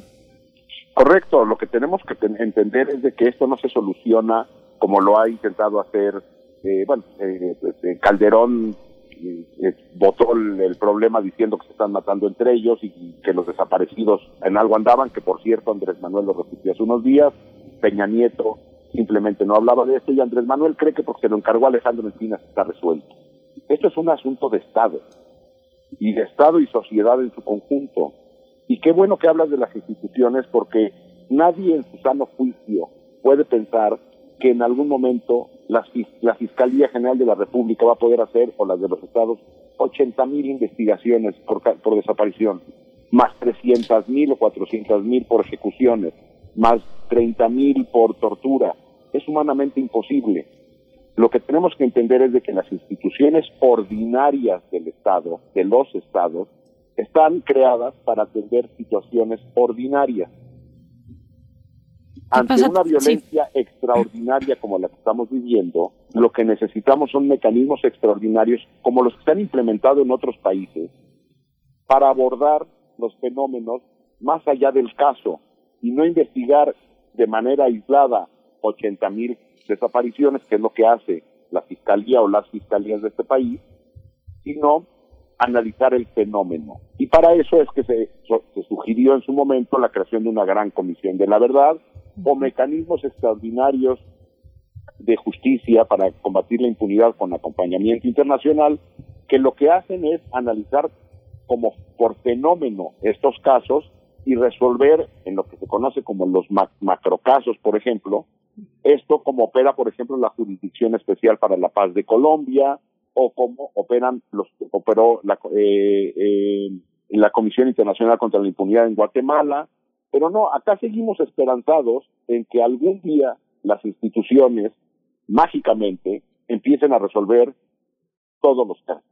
O lo que tenemos es el debilitamiento de las instituciones que, se fue, que fueron creadas para sostener el andamiaje eh, gubernamental, como fue el INAI, el INE, la Comisión Nacional de Derechos Humanos, que todas esas han tenido mil broncas eh, que, que, deberían revisarse, pero lo, lo que no podemos hacer es proponer la desaparición de todo eso, absorberlo desde el Estado, cuando lo que tendríamos que tener es la creación de un andamiaje extraordinario para salir de la situación extraordinaria, pero eso no lo ve ni lo han visto tres administraciones consecutivas. Jacobo Dayan, también es una cuestión, un problema entre tantos otros de coordinación entre los niveles de gobierno. ¿Qué, qué pasa con los estados de la República con este panorama? Claro, los estados son responsables, las y los gobernadores son igualmente responsables en su nivel. No es de que tengamos una fiscalía en algún estado que funcione perfectamente o una comisión de búsqueda o una comisión de atención a víctimas de algún estado que tenga el presupuesto y el personal necesarios para atender la crisis. No, claro que tampoco. Lo que tenemos es un problema estructural en el Estado mexicano, que el tema de víctimas, la agenda de verdad, de justicia, de reparación, de búsqueda, no es relevante y tampoco lo es ni eh, en su gran mayoría, en su inmensa mayoría, a los medios, eh, a la sociedad, a la academia, eh, a los sectores religiosos. No estoy diciendo con esto que no haya quienes estén en primera línea en cualquiera de estos sectores, pero lo que lo que no vemos es de que sea la agenda central como tendría que ser. No me parece porque estamos viviendo eh, el horror cotidiano normalizado. Pues sí, la vamos. cifra, ¿no? 80, llegamos a 80 mil personas desaparecidas y no pasó nada. En eso estamos, Jacobo Dayan. Eh, vamos tratando de cambiar la llanta del auto cuando el auto está encendido. Una Es figura ahí que, que, que nos pues que nos describe muy bien. Nosotros, como siempre, te agradecemos por traer este tema fundamental que, ha- que ya tiene larga data en este país. Y bueno, te agradecemos, te saludamos pro- próximamente. En 15 días nos encontramos un- de nuevo contigo. Muchas gracias. Gracias a ustedes, cuídense, abrazo. Gracias, Jacobo Dayan. Pues eh, ya prácticamente nos acercamos hacia eh, el, el fin de esta edición de Primer Movimiento. La reflexión que hemos tenido en la segunda hora marca muchos temas que están en la agenda bilateral y que forman parte de nuestra tarea. El presidente señalaba que ahorita no es necesario hacer ninguna llamada a Joe Biden. Digo, es muy cómico como lo, lo dice, pero es cierto. Hay una serie de mecanismos, como bien señala Jacobo Dayan, que establecen redes muy poderosas. Ojalá y estas redes tomen en cuenta a todos estos eh, migrantes, a todas estas familias que, que no son académicos, que tienen un pequeño papel, el papel de sentir el dolor y de, y de tratar de que los derechos se cumplan, pero que forman parte pues de nuestro imaginario y de nuestra responsabilidad, Berenice. Por supuesto, así es. Bueno, un panorama muy complejo. Con esto nos vamos a despedir en este jueves 21 de enero para estar de nuevo el día de mañana, mañana viernes, ya viernes, qué rápido se me fue a mí la semana, no sé a ustedes, pero mañana es viernes de complacencias musicales de radioteatro. Vayan enviando sus peticiones para que suenen aquí de 7 a 10 de la mañana. Nos estamos despidiendo, agradecemos a todo el equipo, todo el equipo allá en cabina y también a distancia. Gracias